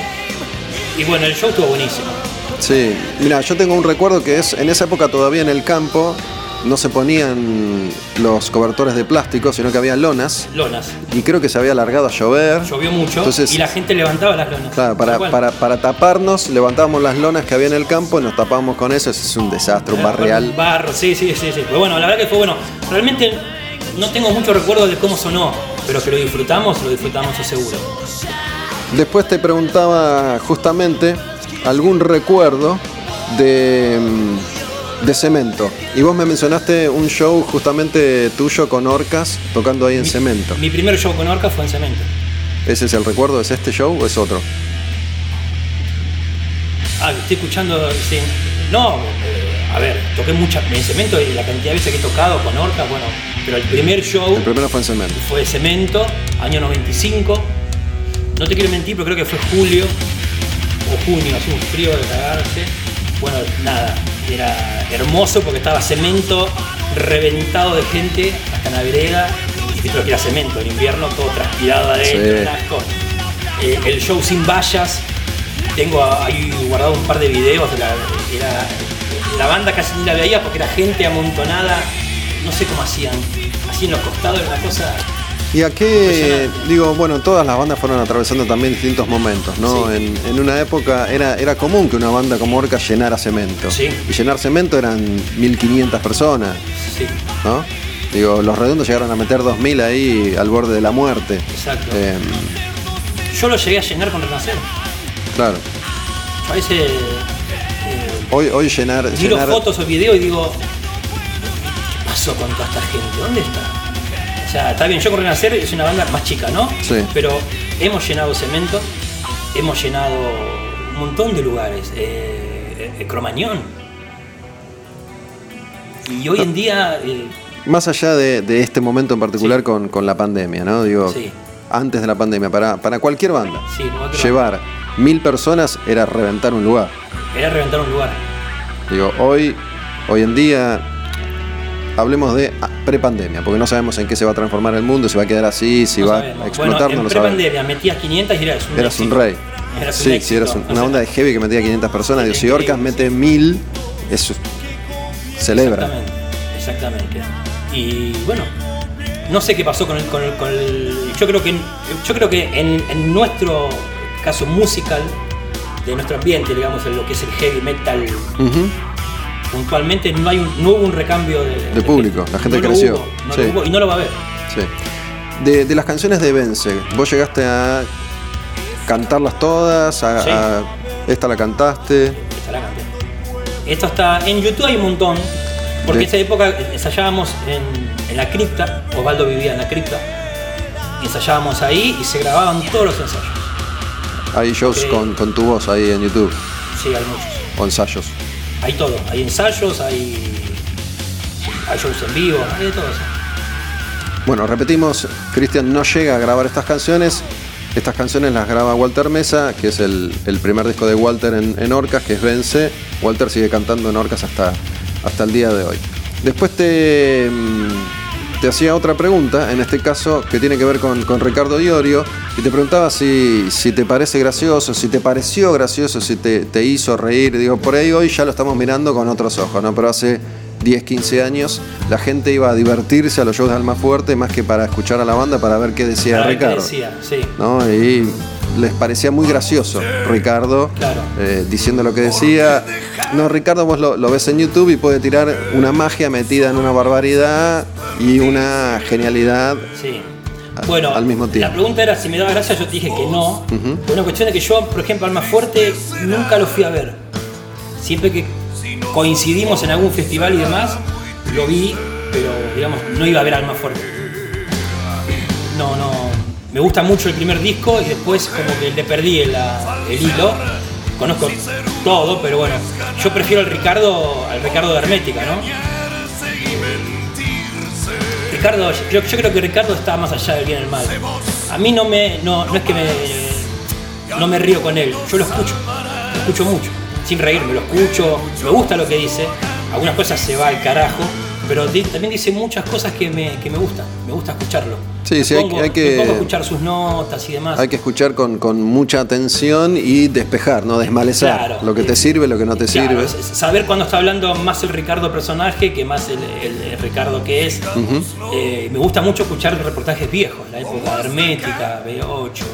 Prefiero ese Ricardo. Bueno, ese era otro Ricardo. Ese era otro completamente. Pero hoy en día miro las notas, las miro y lo escucho atentamente. Es, es una gran influencia, Ricardo. Le, le- le gusta a, qui- a quien no, eh, Ricardo es el gran poeta de- del metal argentino. Eso no, eso no se le puede discutir. Digo, una cosa es su, su talento y otra cosa es. Le lo abrió que- el camino a, a todos. Después te pregunté qué, qué te había parecido. ¿Qué te había parecido este disco cuando salió? Porque, bueno, yo intuía, no sabía exactamente qué edad eh, tenés, pero bueno, intuía que somos más o menos de la misma edad. Vos tenés 48, vas a cumplir, Sí. me dijiste, yo tengo 51, bueno, estamos cerca. Aunque cuando éramos chicos, por ahí tener 10 o 13 era una diferencia. Em, cuando salió Thriller de Michael Jackson fue una revolución Una mundial. revolución mundial, mundial. O sea, desde, bueno, todos sus videos, verlo, esperar, como te decía, música total para ver los videos. El club de Michael Jackson. Había estaba el club de Michael Jackson. El club de Michael Jackson era un programa de televisión que conducía un señor, Domingo de Núbila, que era un señor grande, viejo, con traje. Con traje. Haciendo un programa de- de- de- para chicos. Y que según yo recuerdo, no sé, capaz que me falla la memoria, no sabía hablar. Tenía mucho furcio, se Sí, tragaba las sí, S. sí, sí. Pero bueno, esto, esto también, esto me lleva a la primaria, me lleva a las fiestas del colegio, me lleva a los asaltos, a, a bailar esos temas. ¿Metiste Metía pasitos, breakdance, breakdance, pasitos, claro. sí? La caminata lunar. Porque estaba este, estaban nosotros, esos tres muchachos que ¿cómo se llamaban? Que hacían la canción Black Daniel. Sí. Bueno, había, en ese momento se pone de moda el breakdance y me acuerdo que en, en mi colegio algunos compañeros tiraban magia Pero todo claro, el tiempo. Sí. Tirábamos esa- eh, mi, mi, mi mamá nos hacía los. Nos hacía los. Se usaban los pantalones de, de esa tela que no me sale ahora, ¿viste? Una tela así como más brillante, de dos colores. ¿Qué era? ¿Satén de qué era? Sí, no sé qué era, no me acuerdo. ¿Los ahora, pero nos pinzados eran? ¿Cómo eran? No, me no, acuerdo. era- claro, eran como. Como ahora sería un deportivo, ponele. ¿eh? Ah, Pero bueno, era- no, estaba, estaba fabuloso. Épocas. ¿llegaste a bailar bien o, o más o menos? Llegaba a bailar muy bien. ¿Metiste, sí? ¿Sabías quebrar lo- las articulaciones, Sí, todo? Muy bien ahí. podía. En esa época se podía. Pero bueno, había sido toda una revolución que llegaba de la mano con, Michael Jackson. Yo recuerdo eh, molestar a mi, a mi abuela, todo, mi abuela que era eh, mi gran compinche, todos los meses era acompañarla a, hacer compras y demás, y pasaba por un puesto diario, había revista, póster, Claro. revistas, todo de Jackson. Bueno, y de, de una década pasamos a la actualidad porque mm, te preguntaba si te gusta Woz, ¿no? Eh, Woz es uno de los principales referentes de la música argentina de, de este último par de años. Sí, estuve escuchando un. ¿No, ¿no habías escuchado nunca? No. ¿Sabías que existía Woz o No, ni siquiera? No. No, no sabía.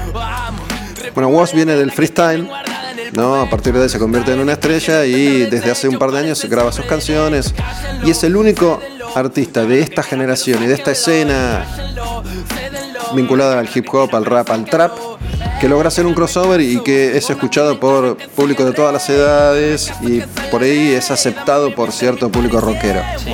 Por eso te preguntaba si, si te gustaba o si lo conocías. No lo conocía, no me desagrada lo que hace. A mí, eh, a ver, lo más eh, en este estilo, y además creo que ni siquiera es este estilo, me gusta mucho Residente, lo que hace como, como él como solista, digamos, ¿no? Presidente de Calle 13. Sí. ¿Te gusta Calle más? 13, No, no te gustaba. No me llama la atención, pero él como solista, la verdad que disco a disco como que me va gustando más. Bueno, siguiendo, siguiendo la línea de Woz, te preguntaba si, si te gustaba el trap y esta, esta canción, esta es la canción que abre las puertas del cielo, ¿no? Es Loca. Esta canción es una de las canciones que explota en su momento, hará 3-4 años, y a partir del éxito de esta canción, que es de Kea, con Duki y con Kazu, empiezan a caer todos estos chicos que toman al mundo por asalto. Pero bueno, me gustó la respuesta que me diste, que es, contala, contala Bueno, Acá lo el conozco por mis hijos, o sea, yo tengo seis hijos de diferentes edades, como te decía, tengo el más grande, tiene 28, ¿Más chico o más chica? el más grande. Pero digo, el más Y chico el o más chica. chiquito tiene 5 años. Cinco. Bueno, él, él está con Thomas el Tren, ¿Cuántas madres? eh, tres. Tres madres. Sí. Bueno, y tengo, el- por ejemplo, el más grande, mi hijo más grande, que hoy en día solo escucha rock. Pero él tuvo, él pasó por. Yo, yo siempre fui de libertad, ¿no? Cada persona tiene su libertad. Yo nunca le voy a decir, no, vos tenés que escuchar Maiden porque yo escucho Maiden. Fue libre. Y él paseó, paseó por todo tipo de musicales, por cumbia, por reggaetón, por, eh, por lo que se te ocurra. Y volvió a, Cerró el círculo. se estacionó en el rock y más o menos que escuchamos, sé yo, le gusta mucho Ozzy, le gusta cosas nuevas como Yorlande o todo un poco, ¿no? Pero bueno, intuyo que ahí está tu, tu influencia, me Claro, imagino. pero yo nunca le. O sea, él- mi influencia es, ahí tenés todo eso, una discoteca gigante, agarrá lo que quieras. ¿Tus hijos iban a verte en vivo? Eh, ¿Van? ¿Fueron? Fueron, cantaron conmigo, eh, pero bueno, después cada uno hace su. sí. Mi hija Nayara, por ejemplo. Nayara es la que aparece en el disco Pase una tormenta, la niñita de la tapa, que hoy tiene 23 años. ¿no? Ella es hiper recontra fanática de la Mona Jiménez. Ah, mira. O sea, no le toques a la Mona Jiménez porque te prende fuego. ¿El cuarteto o la mona? No, eh, la Mona. La mona. El cuarteto de la Mona, o sea, no hay otro cuarteto. o sea, ¿no? Bueno, para, para los. y este, tip- este estilo de música lo conozco más que nada por, por, por Lola, que tiene 15, y Dante, que tiene 11, eh, 11, que tiene 8, y están todo el tiempo escuchando este tipo de, de música. Lo conozco por ello más que nada. Sí, por eso es, es música que, que es consumida más que nada por, por chicos. Exactamente. ¿no? Por eso decía lo de Woz, que, que logró ser escuchado por, por público un poco más. por chicos y por público un poco más adulto también. Claro, lo conozco por eso. Me decían, che, conseguime, viste, porque bueno, uno consigue. eh, Toca tal en Bortri, me conseguís, viste, bueno, yo me ponía a averiguarme quién era y toda esa Claro. movida, y lo descubrí así, si no, no. Después te preguntaba algo que también para los de nuestra generación fue, fue importante. Empezamos escuchando Kiss y mm, cuando llega Kiss a la Argentina, que llega con I Was Made for Loving, esa canción que escuchamos al comienzo de la charla con Cristian, estamos con Cristian Bertoncelli acá en El Demonio con el Diablo desde Taberna Odín. Programa que pueden escuchar cada domingo, estreno 22 horas en tabernaodinlive.com y después todos los shows en Spotify.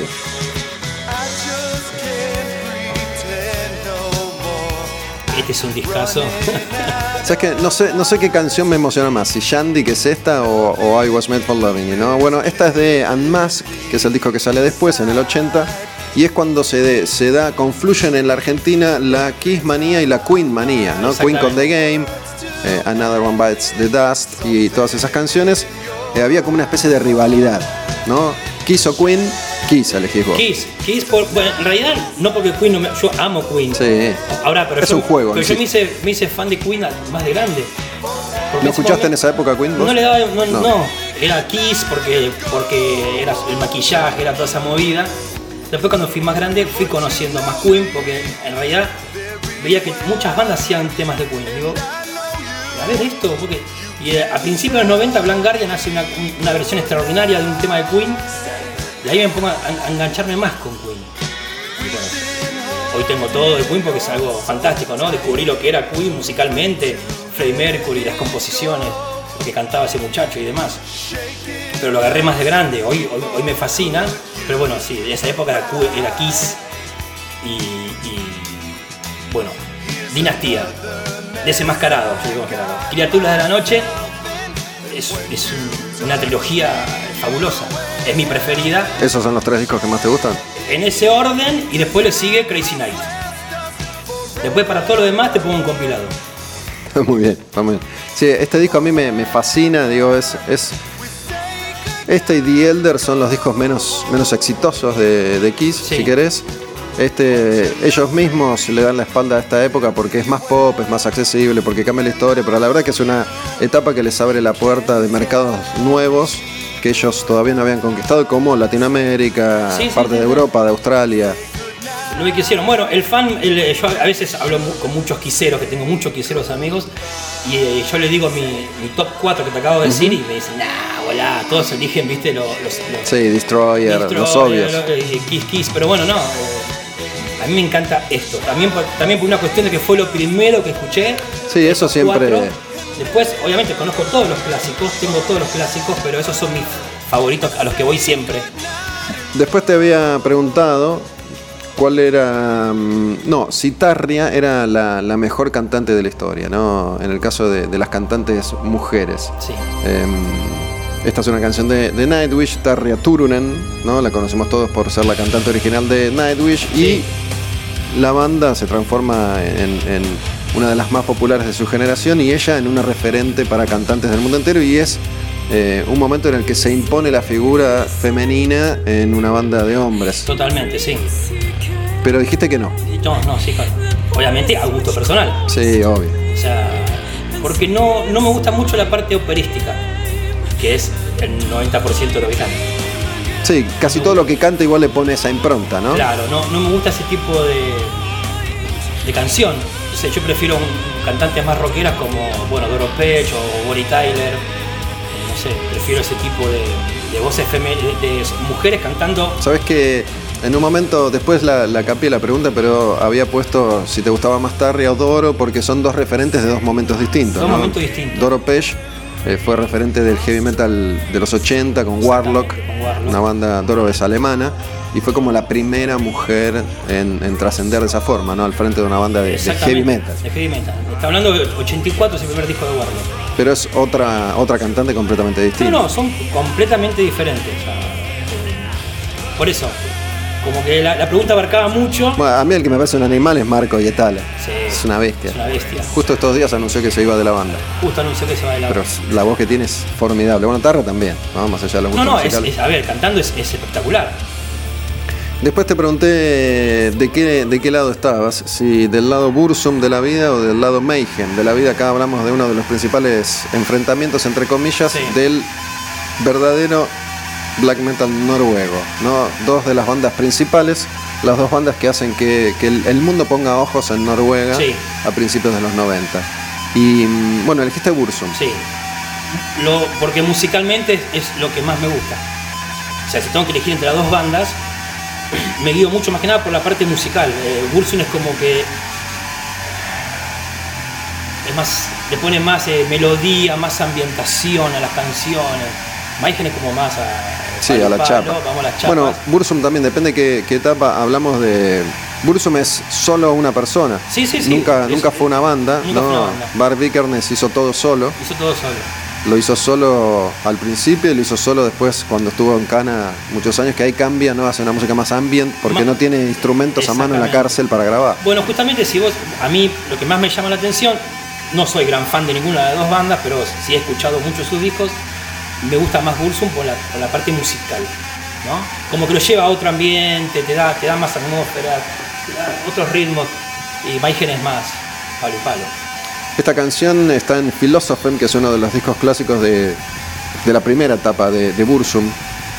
Pero bueno, el, el sonido y la búsqueda eran estos, ¿no? Por ello, Sí. hoy, hoy podemos como estudiar este sonido desde otro lugar. Al principio cuando aparecía yo lo escuchaba y me costaba. Sí, sí, sí, esto yo te lo escucho ahora más de grande, de- de- no, no, bueno, me gustaba mucho Bathory, por ejemplo, pero esto lo, lo descubrí ahora más, de, más grande. Te preguntaba también si estabas del lado de Load sí o Load no, ese disco que es un quiebre en la historia de Metallica, el disco eh, el primer disco verdaderamente rockero, ¿no? Porque el disco negro todavía es bastante heavy clásico, si Sí, querés. Sí. Acá es cuando la banda cambia realmente con Load. Pero, pero este es un gran disco. Es un discazo. Es un discazo. Es un gran disco. Eh, Yo en mi top 3 de Metallica te pongo Load, así como te pongo Unmasked de Kiss también. Claro. Van con Load a muerte. Y, y, el disco me gustó cuando, cuando salió, pero bueno, fui como alternando mis gustos musicales con el tiempo hasta que hace unos años dije, a mí este es un disco me encanta. Reload también me gusta mucho. Esta canción elegiste Ain't Sí. My Bitch, Sí, bueno, es la que sonaba todo el tiempo. la más rockera. La más rockera. El sonido es impresionante. El sonido, lo que suena este disco es tremendo. Yo de verdad que de Metallica me gusta mucho. Te soy sincero, Saint Angel es inescuchable. No, no- no lo puedo escuchar, es una cosa. Sonido es raro, es raro. muy raro. o sea, si es- ese disco con otro, con otro sonido de batería estaría muy bueno. Bueno, te, te estoy viendo y vos todavía tenés pelo, tenés pelo largo. Sí, sí, te, sí. te jodió cuando Metallica se cortó el pelo o te importa un carajo? Por todo lo que venías relatando, nunca estuviste del lado conservador no, del heavy no, metal. no, no, para nada. no. Después eh, te, hice, te hice otra pregunta también que, que tiene que ver con una cuestión de- del tiempo en el que descubrimos al heavy metal, cuando en los 80 realmente no venía nadie a tocar a la Argentina. Eh, vos dijiste que Bon Jovi fue tu primer show internacional. Sí. El mío fue Van Halen en obras. Y después eh, vi a Barón Rojo en obras, ¿no? Esas primeras visitas, Barón Rojo, banda española. Claro, yo era muy chico. Eras muy O sea, chico. Escuchaba un poco de música, pero obviamente no me iban a dejar ir a un show así. Es más, yo creo que ni me enteré que tocaba Barón Rojo en esa época. Lo descubrí después, ¿no? Obviamente. Y Barón Rojo vino en 85. 84, 85 la primera Vino dos veces, claro, la primera fue en 84, pues estuve estudiando, estuve mirando después.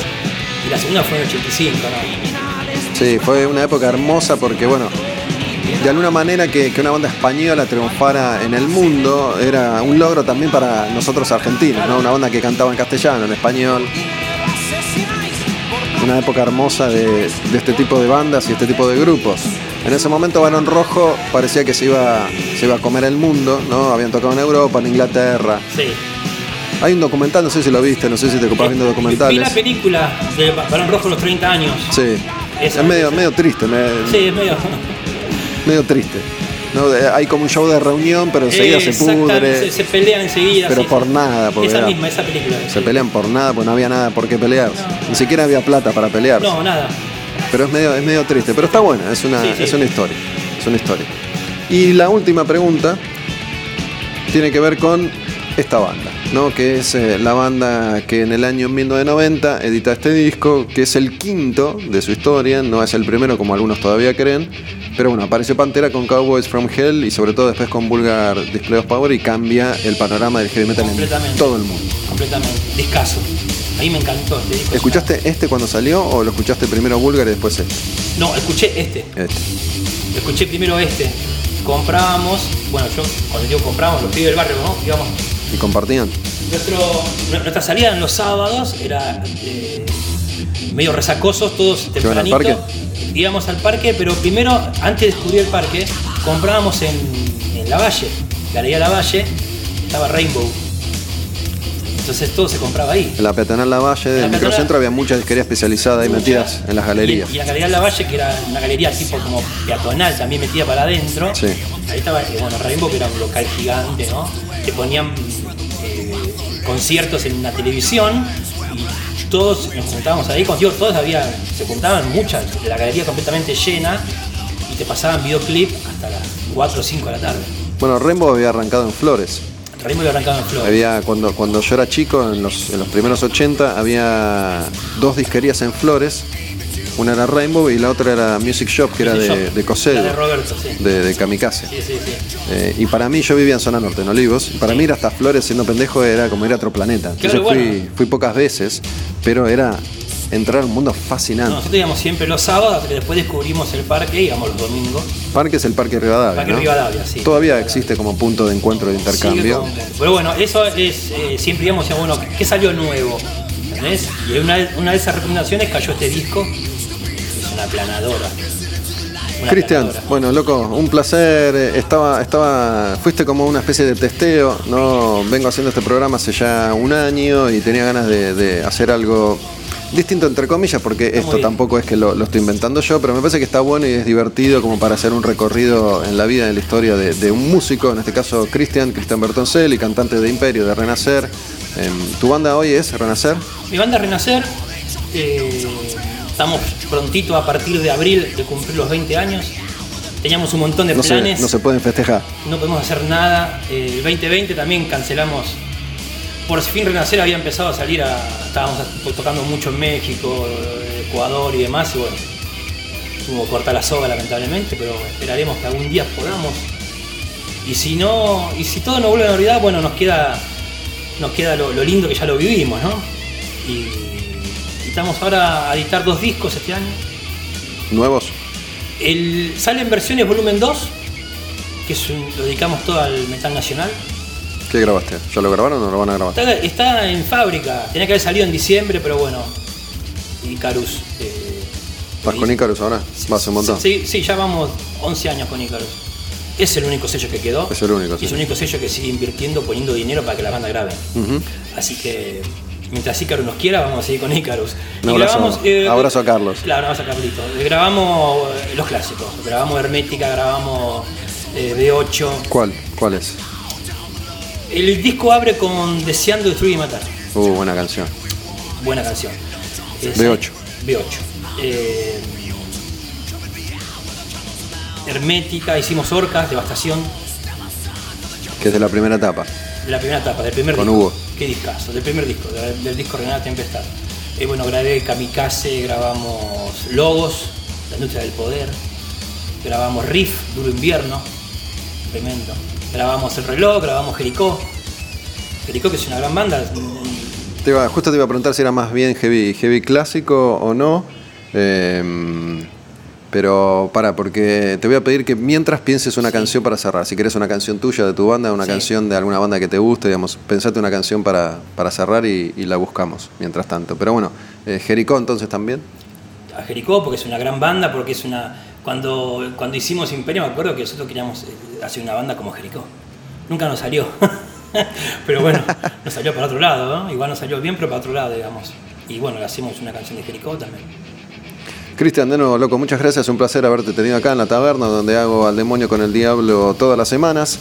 Pueden escuchar los contenidos cuando quieran en Spotify, buscando Taberna Odin Live en el buscador. Y los estrenos son desde la plataforma tabernaodinlive.com cada domingo a las 10 de la noche.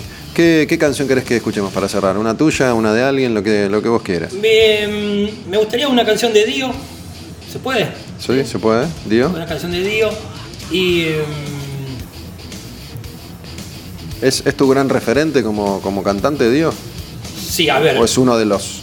No, eh, es uno de mis grandes referentes eh, en lo que hizo a su trayectoria musical. A lo que todo lo que cantaba lo, lo hacía magia, era una cosa de locos. Eh, y en el legado que dejó. Obviamente yo no quiero cantar como él, nunca voy a poder cantar como él, No, no, es- pero es mi intención, pero sí es un gran referente. Eh, Yo no canto y es mi cantante favorito, así que... ah, bueno, ahí está. Eh, Drew Evil. Dream Evil. Bueno, no es eh, un, un clásico clásico, ¿no? Digo, no es de, de las más obvias. No, pero por ejemplo, eh, ahí también, mi, mi- mi- mis dos discos favoritos de Dio es Dream Evil y Sacred Heart. Y después todo lo demás. Bueno, es cierto, eso que fue sobrevolando toda la charla, que muchas veces la etapa favorita de un artista para alguien es la etapa que uno descubre primero. Yo ¿no? creo que sí. No sé si hay alguien que haya descubierto a Maiden con, con Virtual Eleven y diga ese es mi disco favorito de Maiden, con Ba- Blaze Algunos haber, ¿eh? Algunos haber. Pero bueno, alguno Pobre. debe haber. Pobre Blaze. Tipo divino, pero bueno, le tocó, le tocó la más difícil Sí, la verdad que sí. De- del mundo, ¿no? La más difícil de la historia. Bueno, cerramos entonces con este clásico de Dio, Dream Evil, de ese disco que es eh, Dream Evil. Un abrazo, Cristian. Muchas Muchas gracias, gracias, loco, eh. Por haber venido.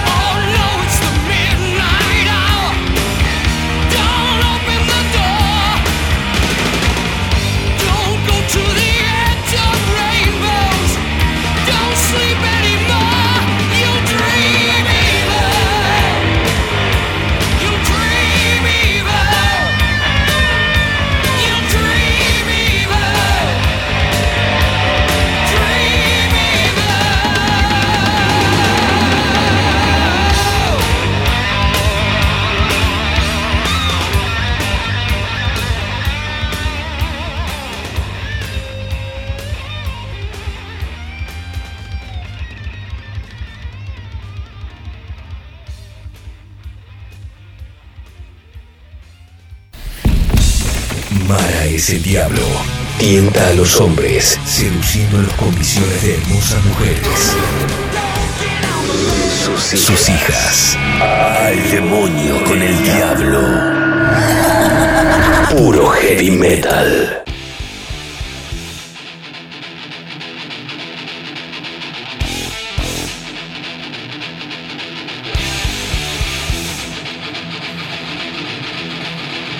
Bueno, nos metemos en el trayecto final de este Al Demonio con el Diablo. Recién era Christian Bertoncelli charlando un poco sobre su vida y la música, tratando de descubrirlo como un personaje, como un gran cantante de heavy metal argentino a partir de sus elecciones musicales.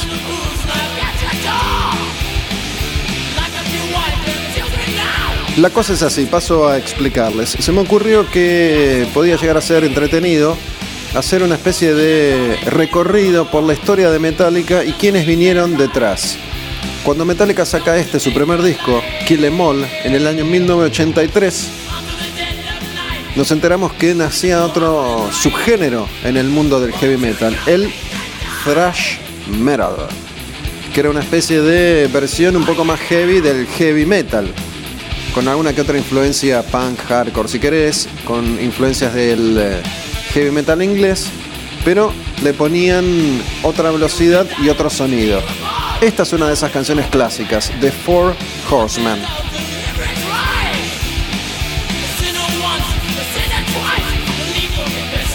Y Metallica empezaba así su camino a la gloria total. Metallicas muy, muy, muy jóvenes. La voz de Hetfield es la voz de un adolescente. Las letras todavía eran de aguante el heavy metal pero esos cuatro pibitos iban a marcar el camino para muchos de los que vendrían después. Entonces, este es un ejercicio que voy a hacer, a ver cómo resulta, me dicen.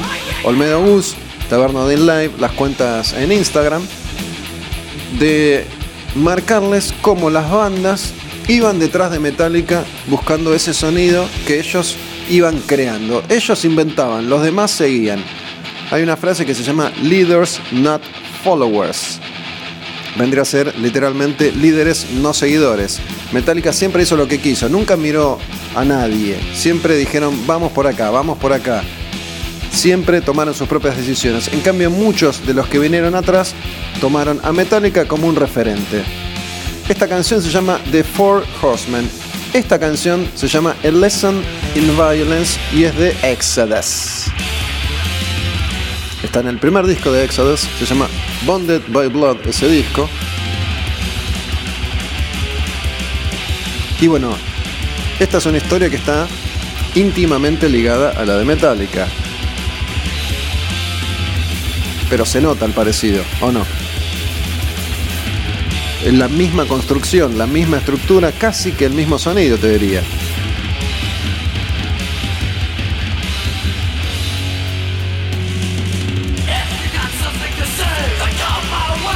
Incluso la forma de cantar.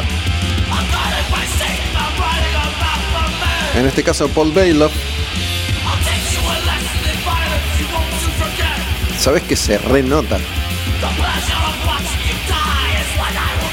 Pega los mismos gritos. Bueno, resulta que la historia está ligada ¿por? Porque Kirk Hammett, guitarrista de Metallica, antes tocaba en Exodus. Cuando lo echan a Mustaine, llaman a Kirk, que venía de Exodus. Y Exodus es una de las bandas pioneras junto con Metallica de este sonido. Exodus existía a la par de Metallica, lo que pasa es que tardaron dos años más que Metallica en sacar su disco debut. Metallica debuta en el 83, Exodus en el 85. Para el 85, Metallica estaba en otro planeta, muy lejos de esto. Otra de las bandas que se influenciaron, que miraron a Metallica es eh, Overkill.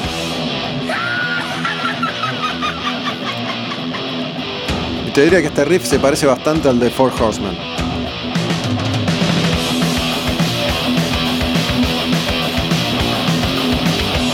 Que esto no es más que Motorhead con otro sonido.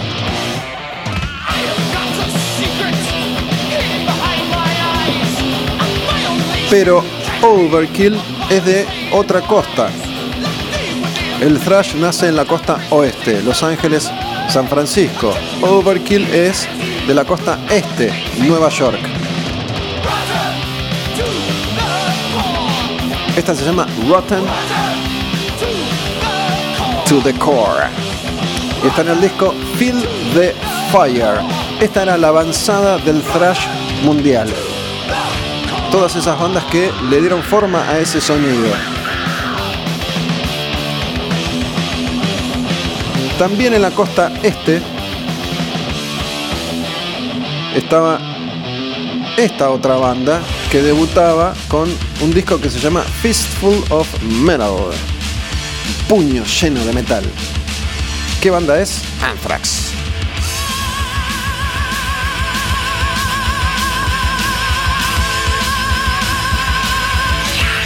Pero acá hay una diferencia.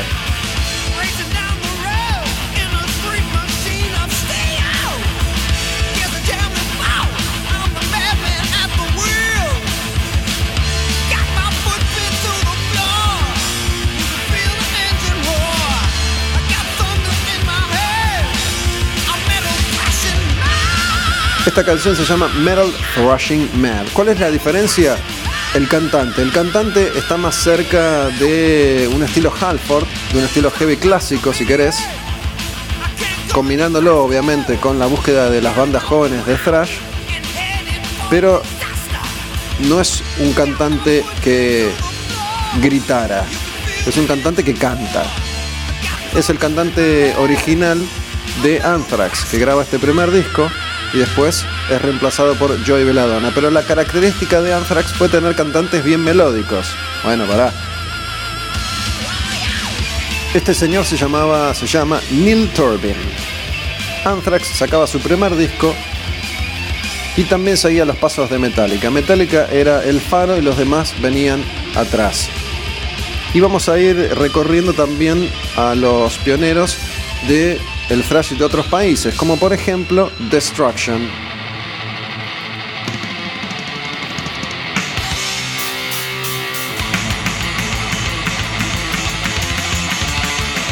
Destruction editaba en el año 85 este disco que es Infernal Overkill. Y esta canción se llama Death Trap, trampa mortal.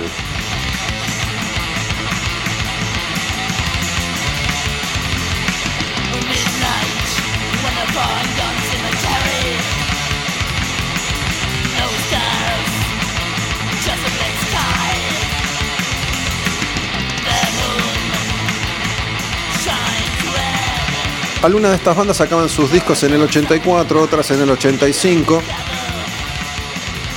Vamos a pasar a la siguiente canción de Metallica, porque Metallica ya en el 84 estaba en otro planeta, estaba haciendo otras cosas.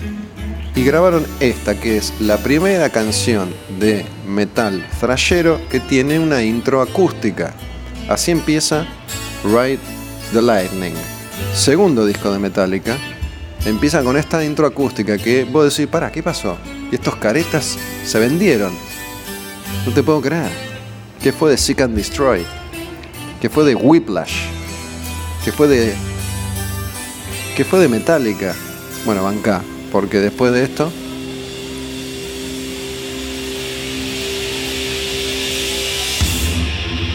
Tomá. Cuando escuché esto la primera vez, casi me desmayo de la emoción. Como soy un tipo grande, lo escuché en el 84, cuando salió. No lo podía creer. Esa intro acústica y esto después. Infernal. Fight Fire with Fire. Metallica siempre marcando el camino. En un año habían crecido un montón.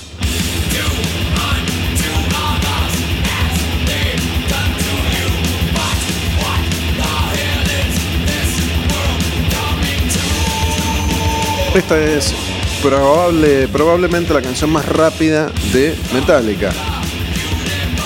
Pero bueno, acá el detalle que me parece no solo es la velocidad de la canción, sino la intro acústica. Y después de Metallica, muchas otras bandas grabaron canciones con intros acústicas, como por ejemplo Creator y When the Sun Burns Red.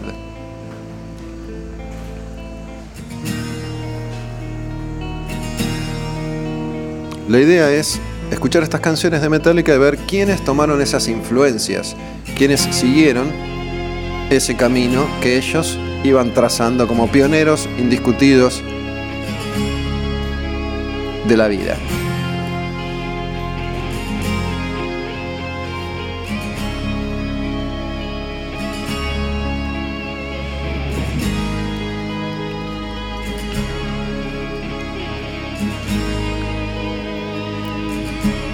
Esta canción es de Creator, otra banda de thrash, pero de Alemania, igual que Destruction. When the Sun Burns Red. Y explota como Fight Fire with Fire.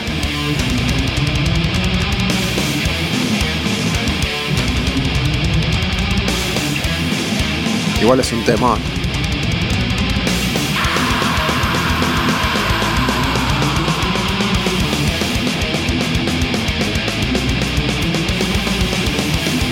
Pero es lindo hacer este ejercicio, ¿no? Ir escuchando la evolución de un estilo.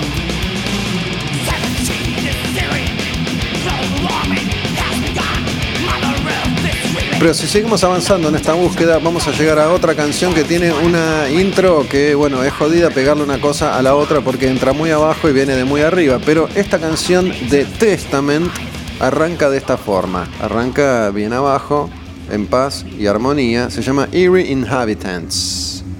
Tiene este, este sonido, esta introducción acústica.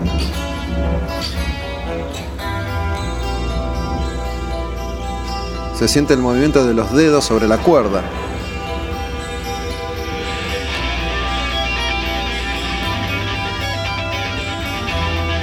Este es el segundo disco de Testament, The New Order.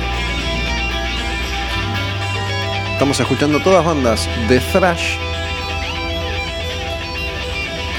que de alguna manera se inspiraron en los número uno, en los primeros, en los pioneros, en Metallica.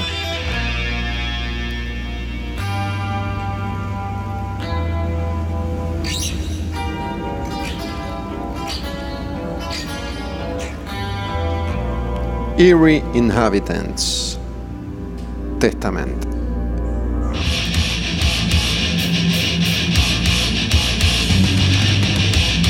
El juego es similar. Intro acústica, explota la canción.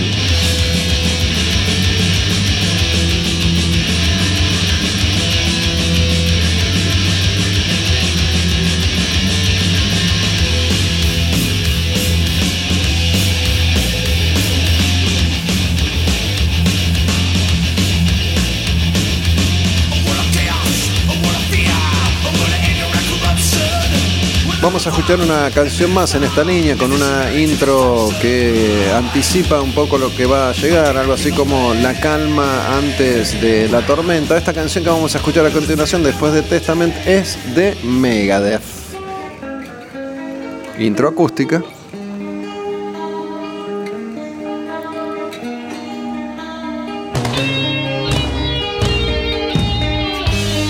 Esta intro se llama Good Morning y la canción es Black Friday. Está en Peace Sells, but Who's Buying? Segundo disco de Megadeth. Siendo justos, podemos decir que Dave Mustaine merece crédito por haber ayudado a inventar este estilo con Metallica. Muchas de las canciones que graba Metallica en su primer disco están coescritas por Dave Mustaine. Así que él es un pionero también. Pero bueno, en una línea de espacio-tiempo, Metallica llegó antes.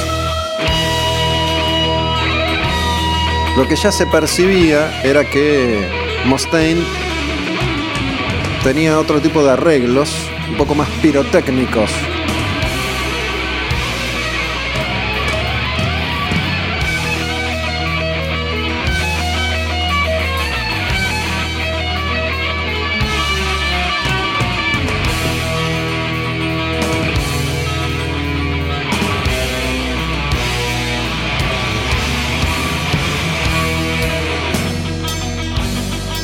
Y lo que vamos a ir viendo en este recorrido es un camino que si lo seguís así,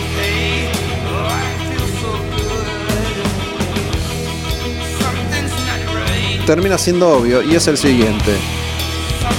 A medida que Metallica grababa discos, a medida que las bandas crecían, maduraban, aprendían a tocar más, a tocar mejor, los discos iban haciendo cada vez más intrincados, cada vez más progresivos, cada vez tenían más riffs, cada vez tenían canciones más largas. Y quien marcaba ese camino siempre era Metallica, lo van a ver.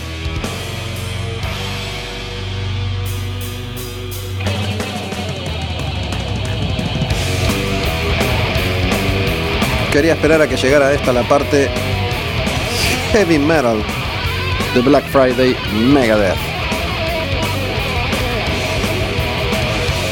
Pero bueno, Mustaine tenía esto, no metía solo, solo, solo. Velocidad. Porque algo que él tiene y los Metallica no es virtuosismo para tocar la guitarra.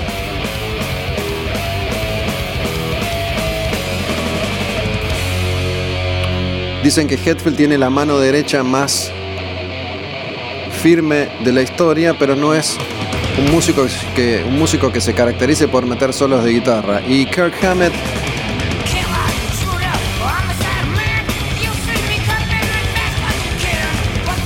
Hammett, qué sé yo. Yo no sé nada de guitarras, pero a mí no me gusta cómo toca la guitarra, no me gusta cómo solea. No importa, igual eso no viene al caso. ¿A quién le importa lo que yo diga sobre Hammett tocando la guitarra? Vamos a pasar ahora a una canción más de Metallica. Llegamos a Master of Puppets. Y acá, como les decía, la cosa se pone ya más intrincada. Metallica graba canciones más largas, mucho más arregladas. Ya saben tocar mucho más, saben componer mejor. Hetfield empieza a cantar distinto. Y esta es para muchos la obra maestra de Metallica. Año 1986.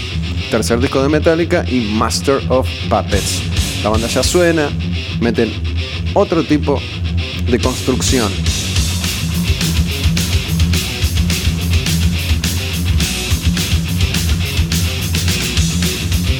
Master. Master of Puppets. Metallica y un recorrido por su historia como líderes y la historia del thrash como seguidores.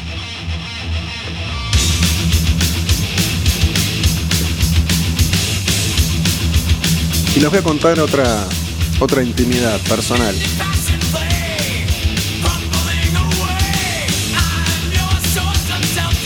Como adolescente que era escuchando heavy metal, siempre iba buscando la novedad. Y cuando era adolescente, la novedad muchas veces pasaba por algo que fuera más heavy, más rápido que lo anterior. Escucho Maiden y digo, wow. Pero bueno, después escucho Accept con Fast as a Shark.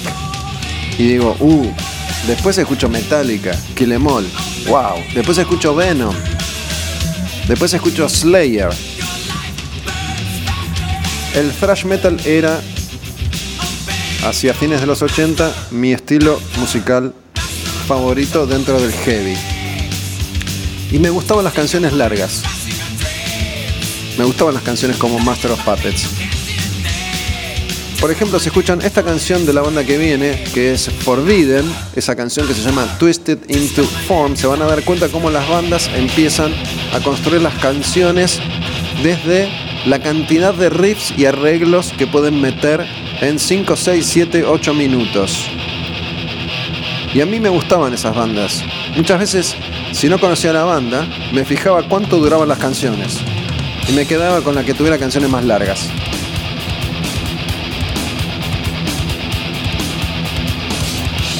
Forbidden es una banda de otra generación, de tercera generación si querés. Este es su segundo disco. Se llama Twisted into Form.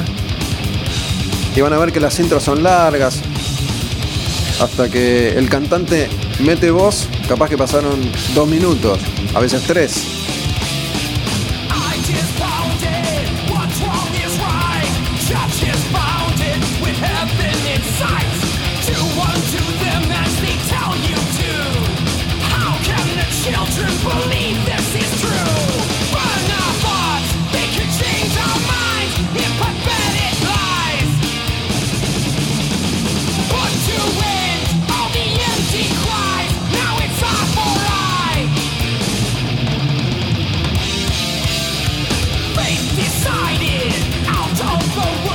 Se van dando cuenta cómo los grupos empiezan a evolucionar y ya hay bandas que graban sus primeros discos y están a la altura de los mejores exponentes. Fueron aprendiendo, escuchando a los pioneros, a los padres de un estilo. Si no escuchen a esta banda que es de Suiza, se llama Coroner y es una banda de metal muy técnico. Esta canción se llama Masked Jackal y está en su disco Punishment for Decadence.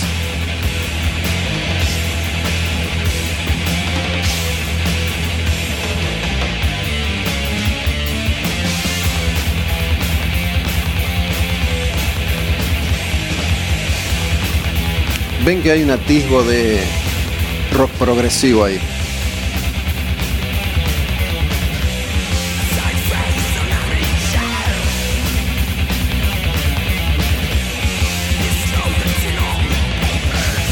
Lo que sí se nota y es un ejercicio que está bueno también es ver cómo las bandas tienen sonidos distintos, las producciones son diferentes, la calidad de las grabaciones es diferente, eso depende de los presupuestos, de la discográfica, de las horas de grabación, de la experiencia.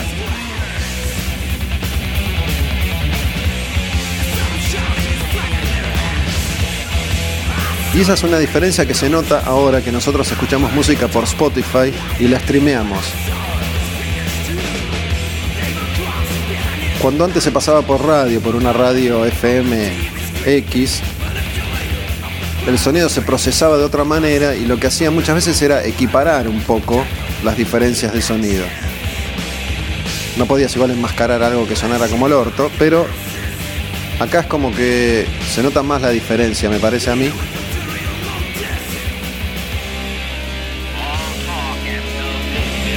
Porque además para el MP3 se comprime el sonido. Bueno, yo no sabría darles la explicación técnica, pero entiendo que la música cada vez suena peor. Vamos con una banda más antes de entrar a la próxima canción de Metallica. La que viene ahora es Death Angel.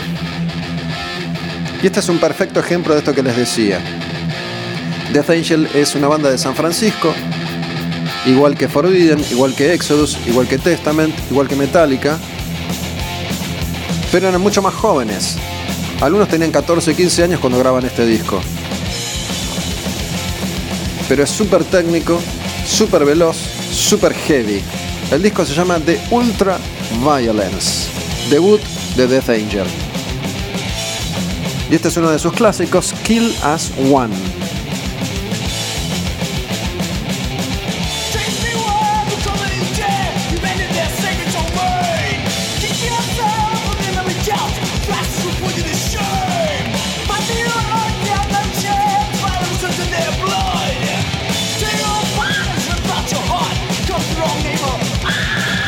Y esta banda se caracterizaba por unas cuestiones que llamaban la atención. Primero porque eran muy jóvenes, muy jóvenes. Después porque eran hermanos y primos y eran filipino-americanos.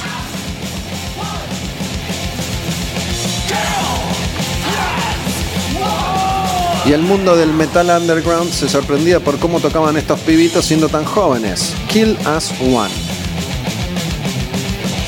Pero bueno, llegó el momento de ponerse verdaderamente jodidos. Porque acá Metallica dice, así, ¿Ah, ¿querés copiar? Copiame esta. Metallica en el año 1988 va a sacar el disco que cierra esta etapa. En el año 88 van a editar Unjustice for All y acá se fueron bien al carajo. Temas de 8, 9, 10 minutos con 500 riffs diferentes y la banda queriendo tocar lo máximo posible. Canciones imposibles después de recordar para tocar en vivo. Pero esa era la evolución de un sonido, de un género, de una banda que era la banda que les decía a los demás, miren, ¿quieren ver por dónde va a ir la cosa? Escúchenme a mí.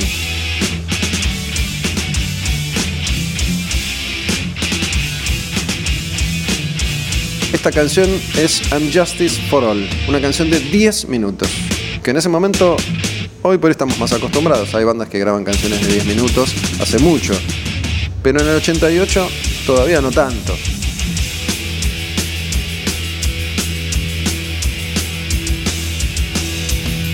And Justice for All, Metallica, el Metallica más progresivo hasta entonces. Ya la canción cambió seis veces. Después ellos, más adelante, después de atravesar otro montón de etapas, de alguna manera iban a volver a esta intención con Saint Anger o Death Magnetic, ¿no? Canciones raras, canciones difíciles, canciones que armaban cortando y pegando, ¿no? Saint Anger se armó así, cortando y pegando pedazos. No son canciones compuestas de principio a fin. Porque los tipos siempre hicieron lo que se les dio la gana, siempre inventaron, siempre crearon. Porque antes que nada son artistas. Y eso es lo que cuenta, eso es lo que vale. Van dos minutos de canción y todavía Hetfield no dijo nada.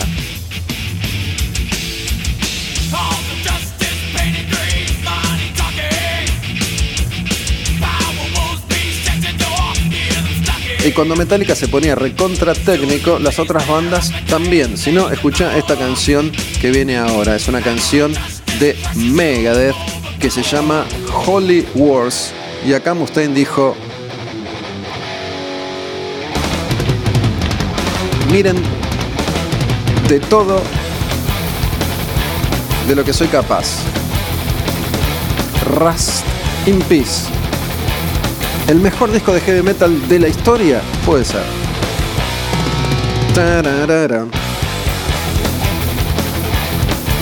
Holy Wars The Punishment Do. Rust in Peace. Sin dudas uno de los mejores de todos los tiempos. Megadeth Ultra Técnico. El primero con Marty Friedman y Nick Mensa. Guitarra y batería.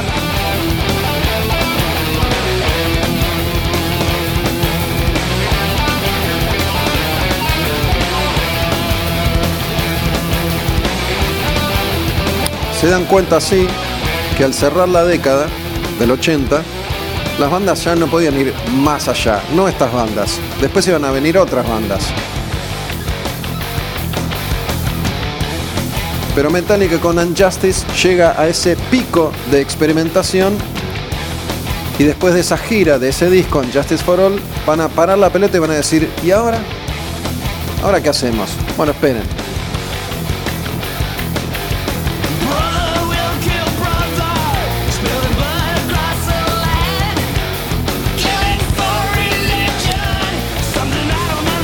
Y a fines de los 80, principios de los 90, esto se convierte en una moda, en un camino que hay que seguir, hay que seguir detrás de Metallica. Y me acuerdo cuando compré este disco, yo recién, hace un ratito les contaba esta historia, ¿no? Que iba y me fijaba cuánto duraban las canciones. El que tenía las canciones más largas, bueno, ese CD me llevaba yo. Este disco se llama Time Does Not Heal y es de una banda que se llama Dark Angel. Y este disco venía con un sticker. Ese sticker decía, si no recuerdo mal, este disco tiene 246 riffs diferentes. Dije, dámelo.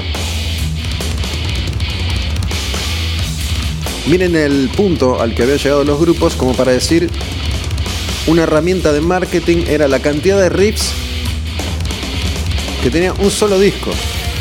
246 riffs, un solo disco. Los habían contado. Yo no lo hice. Pero me acuerdo que es un discazo. Y les voy a contar otra confidencia. Yo empecé este laburo escribiendo en una revista de metal que se llamaba Madhouse. Cuando me puse en contacto con ellos hace 30 años exactamente. Mira vos, justo hace 30 años, en el 91 arranqué ahí en Madhouse. Me tomaron como una pruebita, la pruebita fue, bueno, hacete un par de comentarios de discos a ver cómo escribís. Y elegí dos discos. El álbum negro de Metallica y este disco de Dark Angel, Time Does Not Heal. Esa fue como mi puertita de entrada a este universo que habito hace ya tanto. Se dan cuenta que acá ya van dos minutos 39 riffs y todavía no cantó.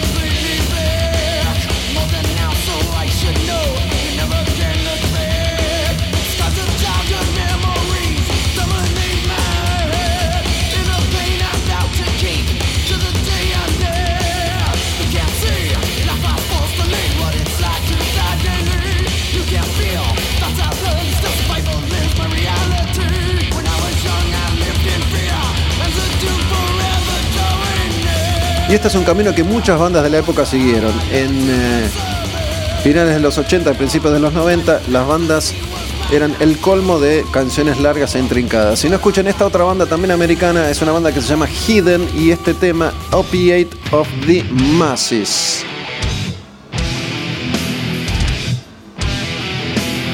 Es del disco Victims of Deception. Esta banda también es de San Francisco estos datos de color que les voy metiendo, data inútil o no, es la banda de Lee Altas, guitarrista que toca también en Exodus hace ya un montón de años.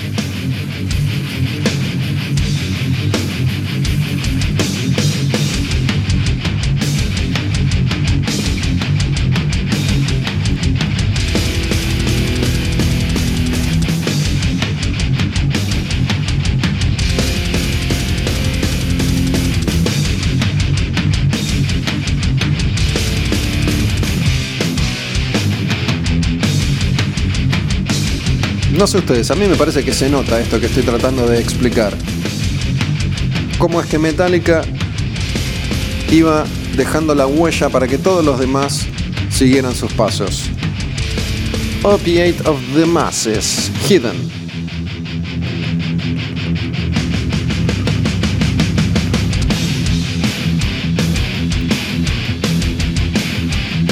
Hasta el sonido es similar a Unjustice, ¿no? Como más seco.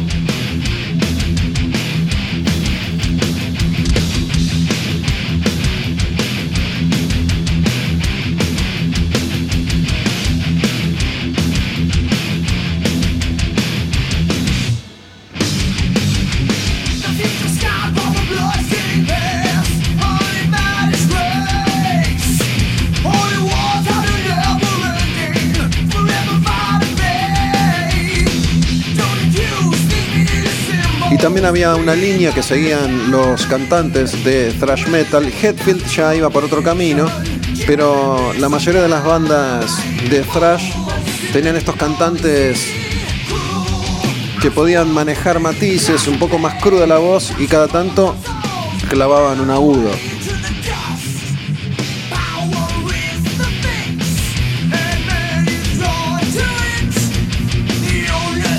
Esta banda se llama Hidden y miren la evolución de este grupo alemán, miren la evolución de Sodom, que había empezado como un grupo mucho más influenciado por Venom que por Metallica, pero para este disco Agent Orange ya sabían tocar mucho mejor.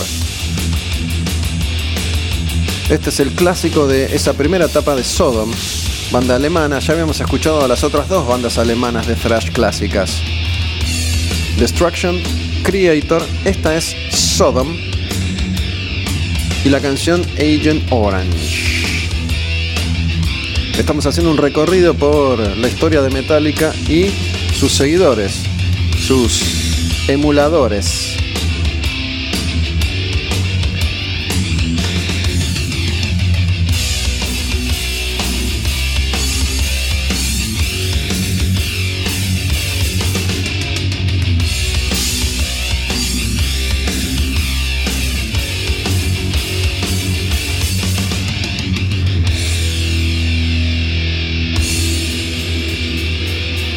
Mismo camino, intros largas, mucho riff, mucho cambio de ritmo, muchos arreglos, muchas variantes en una misma canción.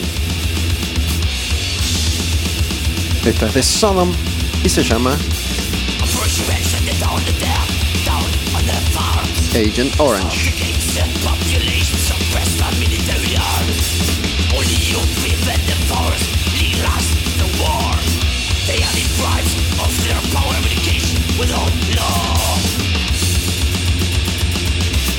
¿Y qué pasa? Bueno, Metallica grabó Justice for All, todos temas de 10 minutos, 700.000 riffs por canción y dijeron, basta.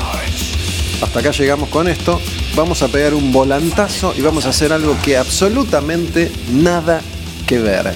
Cuando Metallica saca el álbum negro, presentan esta canción, un tema de rock o de estructura rockera, de estructura simple, de 4 minutos con un sonido descomunal. Metallica dice, quiero hacer mi Back in Black. Tapa negra como Back in Black canciones que para Metallica son más cuadradas. Obviamente es un disco muy variado. Esta es la canción emblemática de ese disco porque es la más clásica y gitera en su estructura. Esta es la canción que le da a Metallica la chance de abrir otro montón de mercados y de públicos. Esta canción tiene dos o tres riffs nada más. Y la estructura es esta. El ritmo es ACDC. Para este disco lo llaman a Bob Rock como productor y le dicen, quiero sonar así.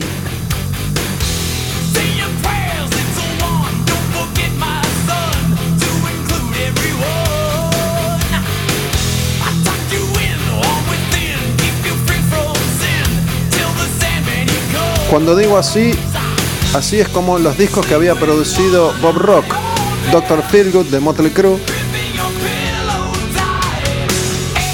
había producido a The Cult, a Bon Jovi, no era la base de Metallica, era la base del mainstream. Y Metallica dice, me quiero colar ahí. ¿Sabía usted? En Estados Unidos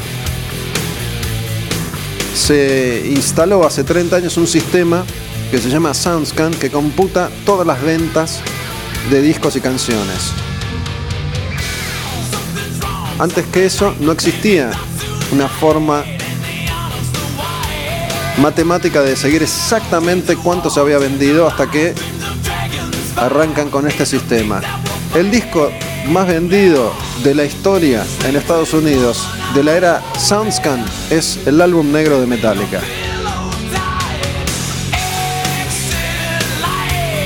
Y Metallica graba esta canción, una canción redonda, cuadrada, una canción distinta, diferente, que los pone en un lugar junto a los más grandes de los grandes. Este es el disco que a Metallica le da de comer hasta el día de hoy. La gente que va de a miles a llenar estadios en el mundo va porque quiere escuchar estas canciones.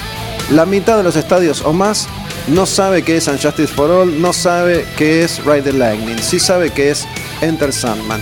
¿Y qué hizo Dave Mustaine? ¿Sabes qué hizo Dave Mustaine? Dijo, ah sí, vos grabás esa canción, bueno, yo voy a grabar esta y voy a grabar Symphony of Destruction. Voy a grabar Countdown to Extinction. Voy a grabar mi disco simple, mi disco redondo, mi disco para pegarla. Este es el riff. Este es el riff que desató la Megadeth manía en Buenos Aires. El aguante Megadeth. Megadeth. Megadeth. Aguante Megadeth. Eso que arranca en la primera visita de Megadeth a obras. Puede ser más obvio esto. Metallica hizo Unjustice for All, Megadeth hizo Rust in Peace. Metallica hizo el álbum negro, Megadeth hizo Countdown to Extinction. Las dos bandas más importantes del género dijeron, basta, hasta acá llegamos, ahora queremos ser exitosos.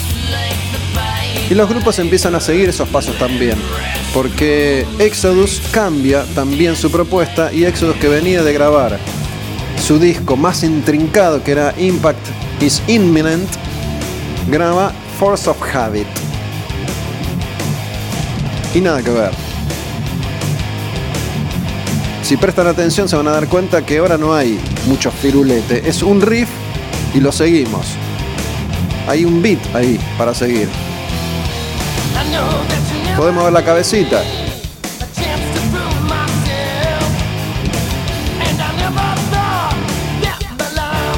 Ahora hay que decir una cosa, esto a Metallica le funcionó, a Megadeth también, al resto no. El resto que venía mucho más atrás, en todo sentido, que no tiene una base de fans tan grandes, que no iba a tener exposición en el mainstream, ¿qué fue lo que pasó, lo que sucedió?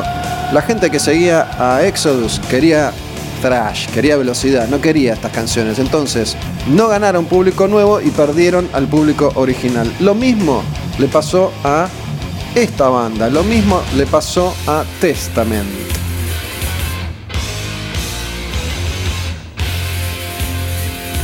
Que siguió ese camino también con este disco, The Ritual, y esta canción que es hermosa y se llama Electric Crown. Me encanta esta canción, me encanta.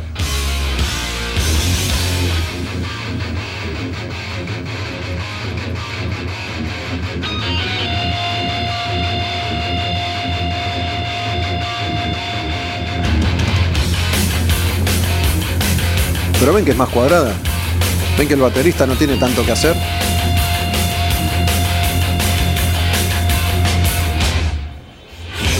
Yo creo que Phil Root de ACDC podría grabar esta canción o Enter Sandman. Ahora ponelo a tocar a Phil Root and Justice for All. Se vuelve loco. Y nos vamos a meter ahora en lo que es el cierre de esto que me pareció que era interesante. ¿Me pueden contar qué les parece? ¿Qué les, qué les vibró esto? ¿No? Seguir la historia de Metallica y la de las bandas que siguieron sus pasos a través de sus primeros cinco discos, seis, para que los voy a contar. Kill Em All, Ride the Lightning, Master of Puppets and Justice for All, álbum negro. Cinco discos. Cómo ellos iban marcando el camino, cómo el mundo del heavy metal iba detrás de esos pasos. Si había que ir rápido, íbamos rápido. Si había que meter mucho arreglo, metíamos mucho arreglo. Si había que recortar todo, barajar y dar de nuevo, hacer canciones cuadradas, las hacemos. Y, y si había que hacer baladas, Metallica también te iba a dar baladas. Nos metemos acá en el cierre de esto. Es como haber recorrido el mundo entero, 360 grados. Porque estas son las dos canciones que a Metallica le significan un público, sobre todo mujeres, que empiezan a escuchar Metallica. Hasta Justice ninguna mujer escuchaba Metallica. A partir de Nothing Else Matters y The Unforgiven, el público de Metallica se multiplica. Metallica, que era una banda que no hacía nada de lo que había que hacer, que era una banda que no tenía baladas, mete baladas, sorprende a todos. El mundo, además en una época en la que uno no sabía cómo iba a sonar un disco hasta que el disco se editaba. No es como ahora que vos ya sabés todo antes que pase. En ese momento salía el disco y te encontrabas con esto.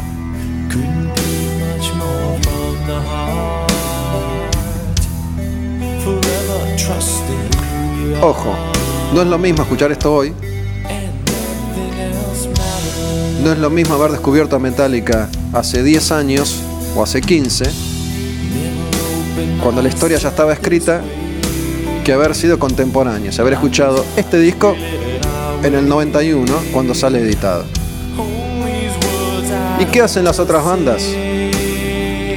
Las otras bandas dicen, bueno, si Metallica graba baladas, yo también puedo grabar baladas, ¿no? Hace un ratito les ponía esta canción de Death Angel, estos pibitos jóvenes que grababan thrash súper intrincado. Y acá, ya para su tercer disco, poco tiempo después, mirá lo que hacían. Esta se llama A Room with a View, Death Angel.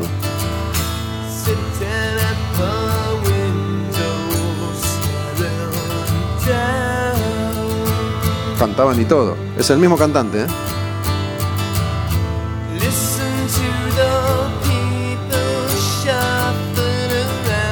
Si James Hetfield tuvo que aprender a cantar, los demás también.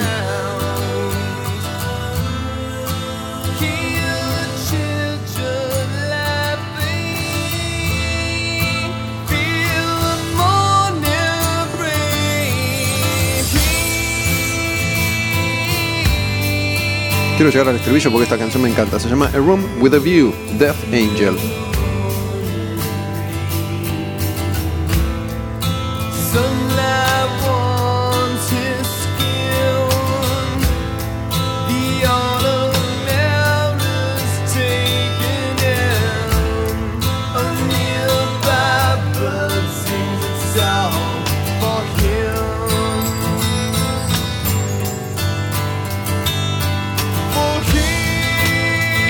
Guitarras acústicas y todo.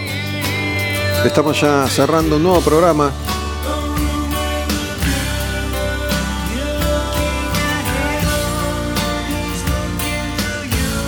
Estos son los mismos pibitos que un par de años antes había sacado un disco que se llama The Ultra Violence, una canción que es Kill Us One, 8 minutos de riffs furiosos.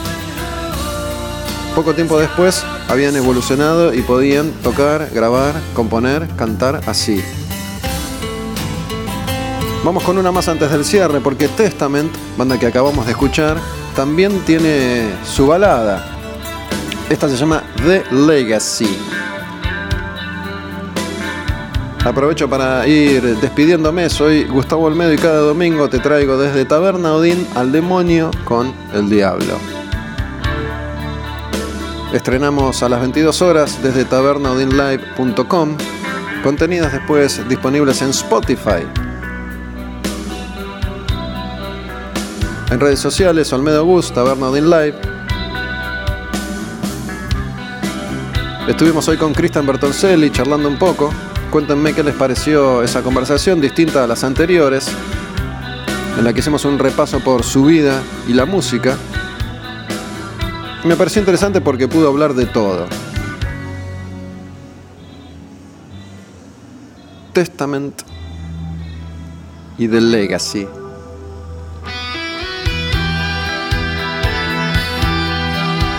Arrancamos con 1990, siguiendo ese recorrido por los lanzamientos de aquel año. Hoy Tear de Black Sabbath, pero también bandas de death metal como Cancer, Carnage y Cannibal Corpse. Chuck Billy también tuvo que aprender a cantar.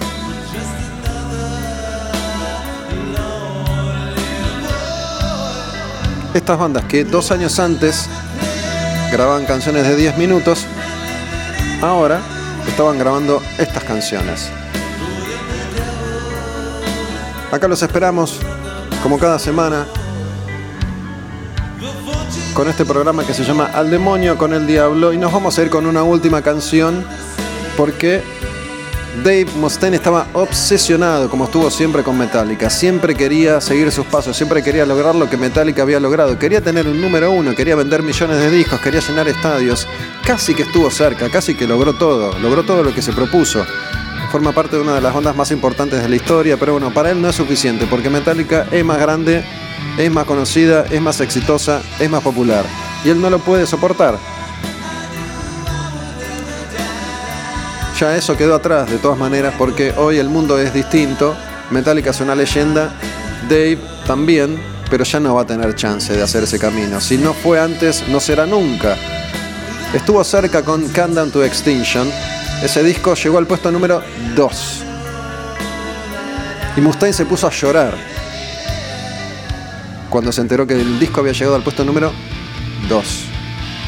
Posta. Le agarró un brote psicótico, una rabia monumental. El tipo tenía el disco número 2 de Estados Unidos. No es 2 del heavy metal, es 2 de todo el mercado discográfico de Estados Unidos. No le alcanzó. Él quería ser el 1 como Metallica. Pero bueno, lo queremos un montón. Dave Mustaine, una leyenda.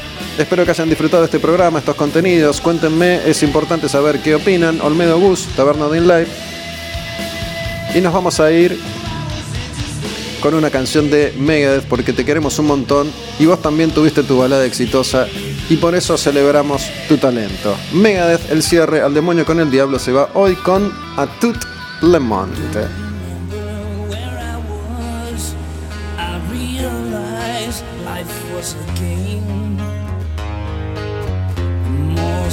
Obviously, I took things the harder the rules became. I had no idea what it cost. My life passed before my eyes. I found out how little.